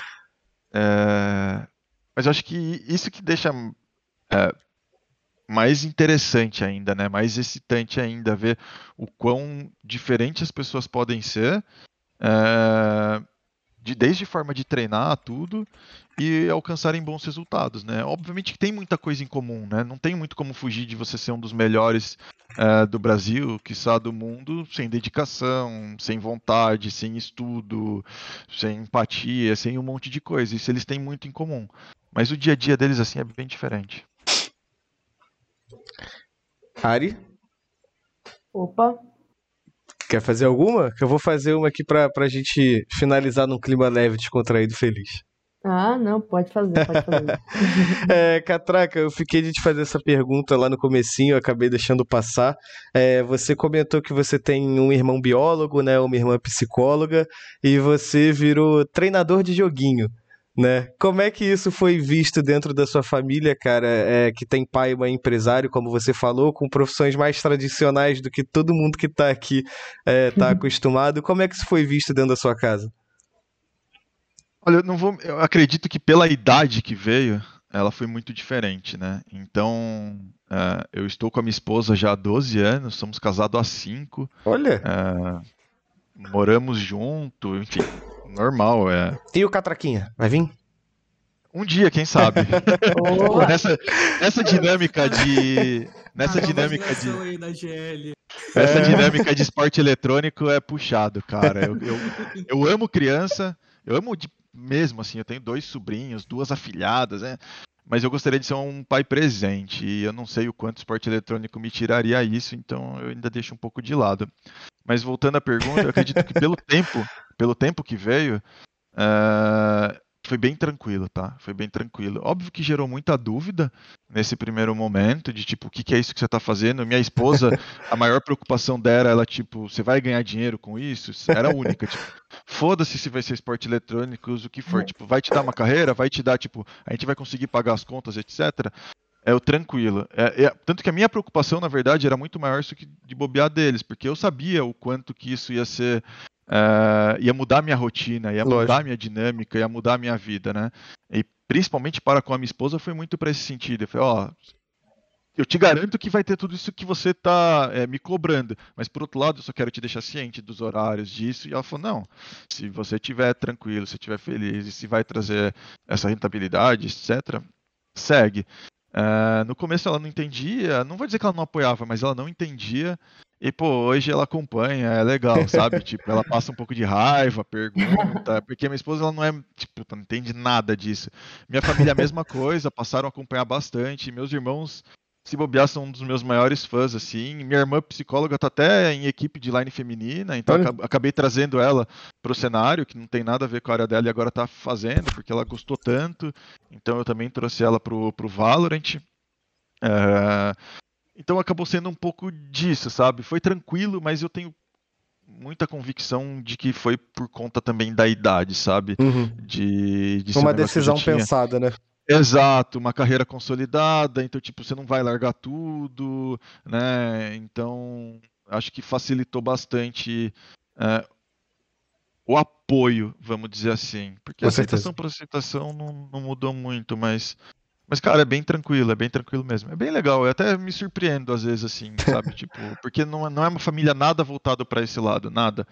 Tipo, meu pai, minha mãe com esporte é quase zero, meu irmão gosta muito, minha irmã com esporte era quase zero, mas esporte eletrônico, que ainda é, é meio segmentado, né, do esporte tradicional, é nenhum. Então eu fico até contente, assim, surpreender minha esposa, pior ainda. Se ela, qualquer coisa, fala pra senhora Catraque lá no Twitter do Felipe Neto, fala, ó, oh, meu marido tá precisando de um aumento aqui, gente, a gente quer constituir uma família aqui, fazer pequenas catracas, não tem problema nenhum. Então é isso, acho que é, Pumbinha e Ariela, vocês têm mais alguma coisa para complementar aqui que a gente já ocupou 2 horas e 10 minutos do tempo do Catraca.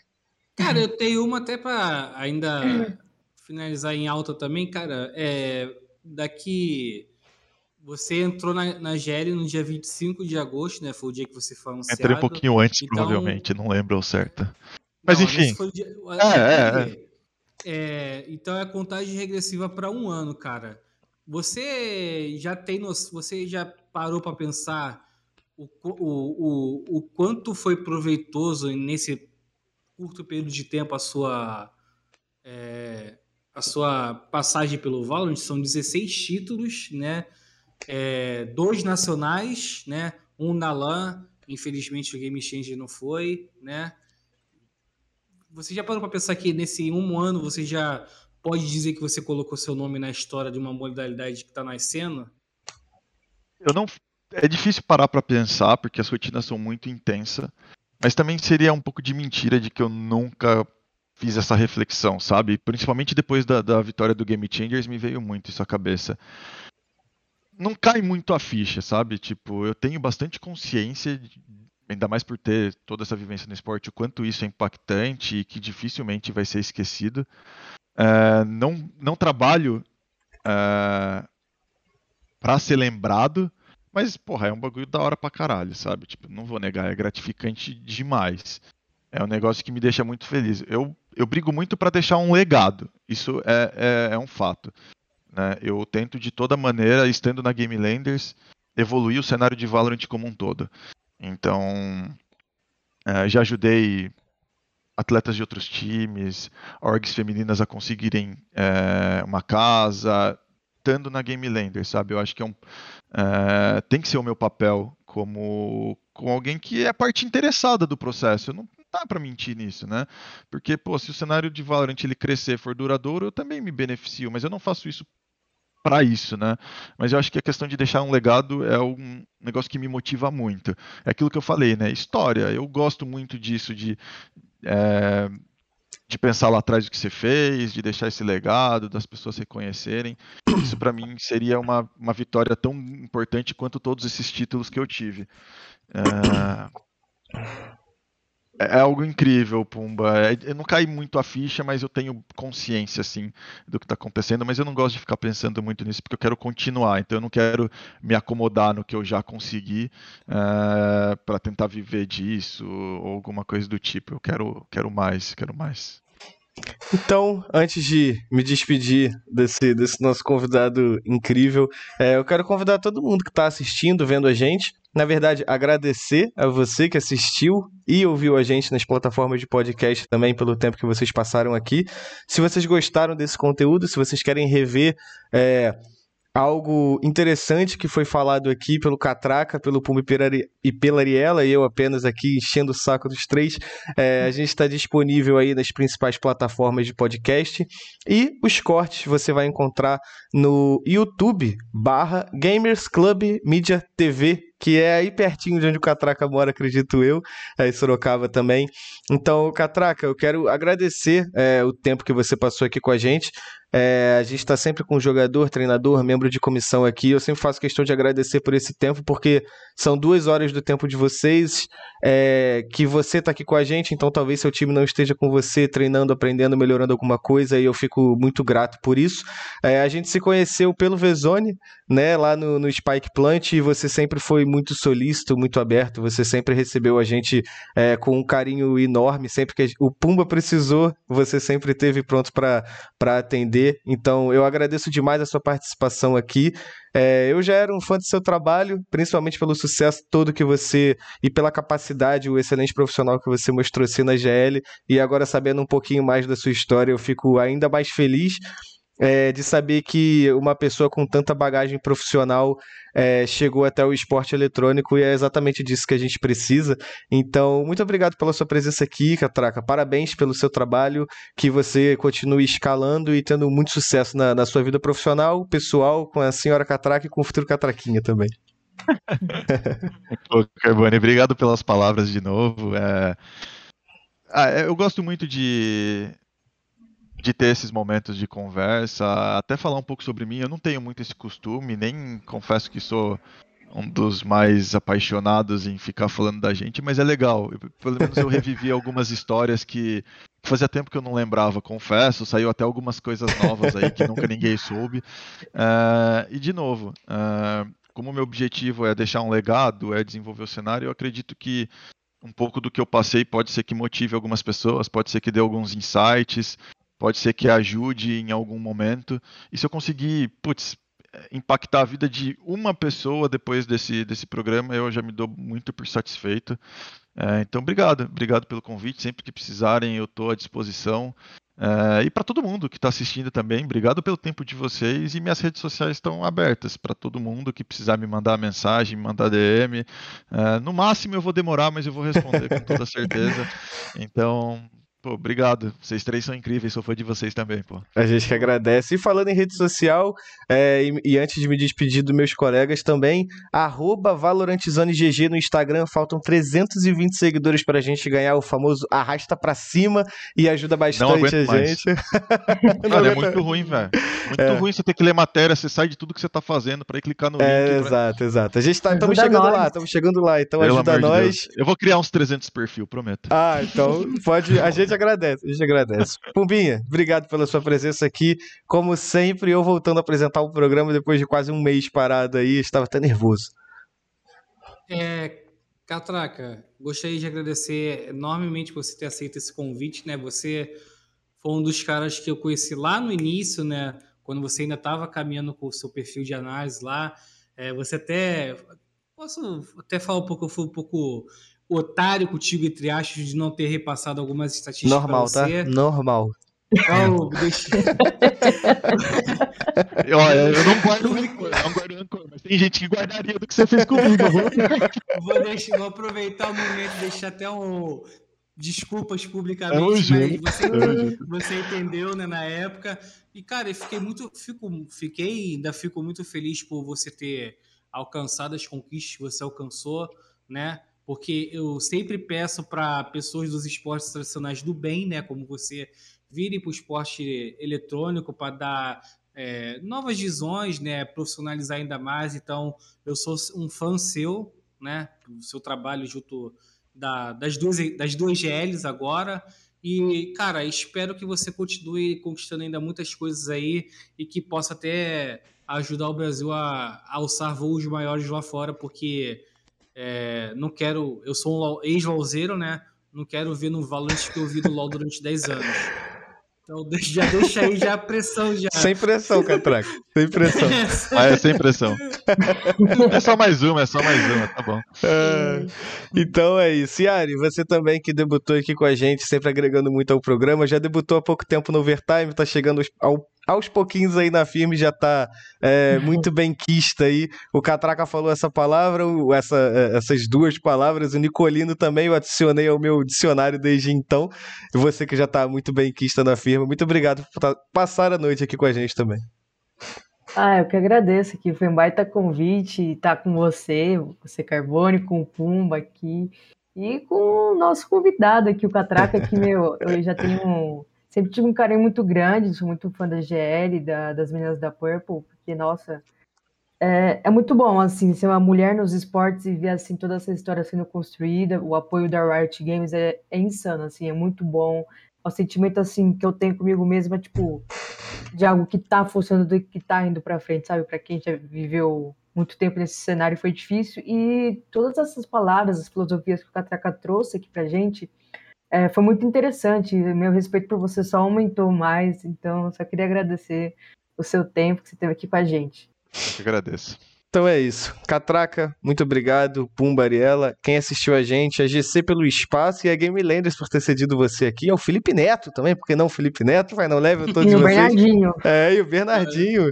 Muito obrigado a todos vocês. Eu desejo uma excelente noite, excelente noite de, de quinta-feira. Olha, eu tô viajando total. Então, excelente noite de quinta-feira, sexta-feira chegando aí. Fique em casa, crianças. Se tiver na idade, se vacine.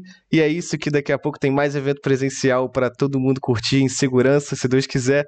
Então, excelente noite de quinta-feira para vocês. Tchau, tchau.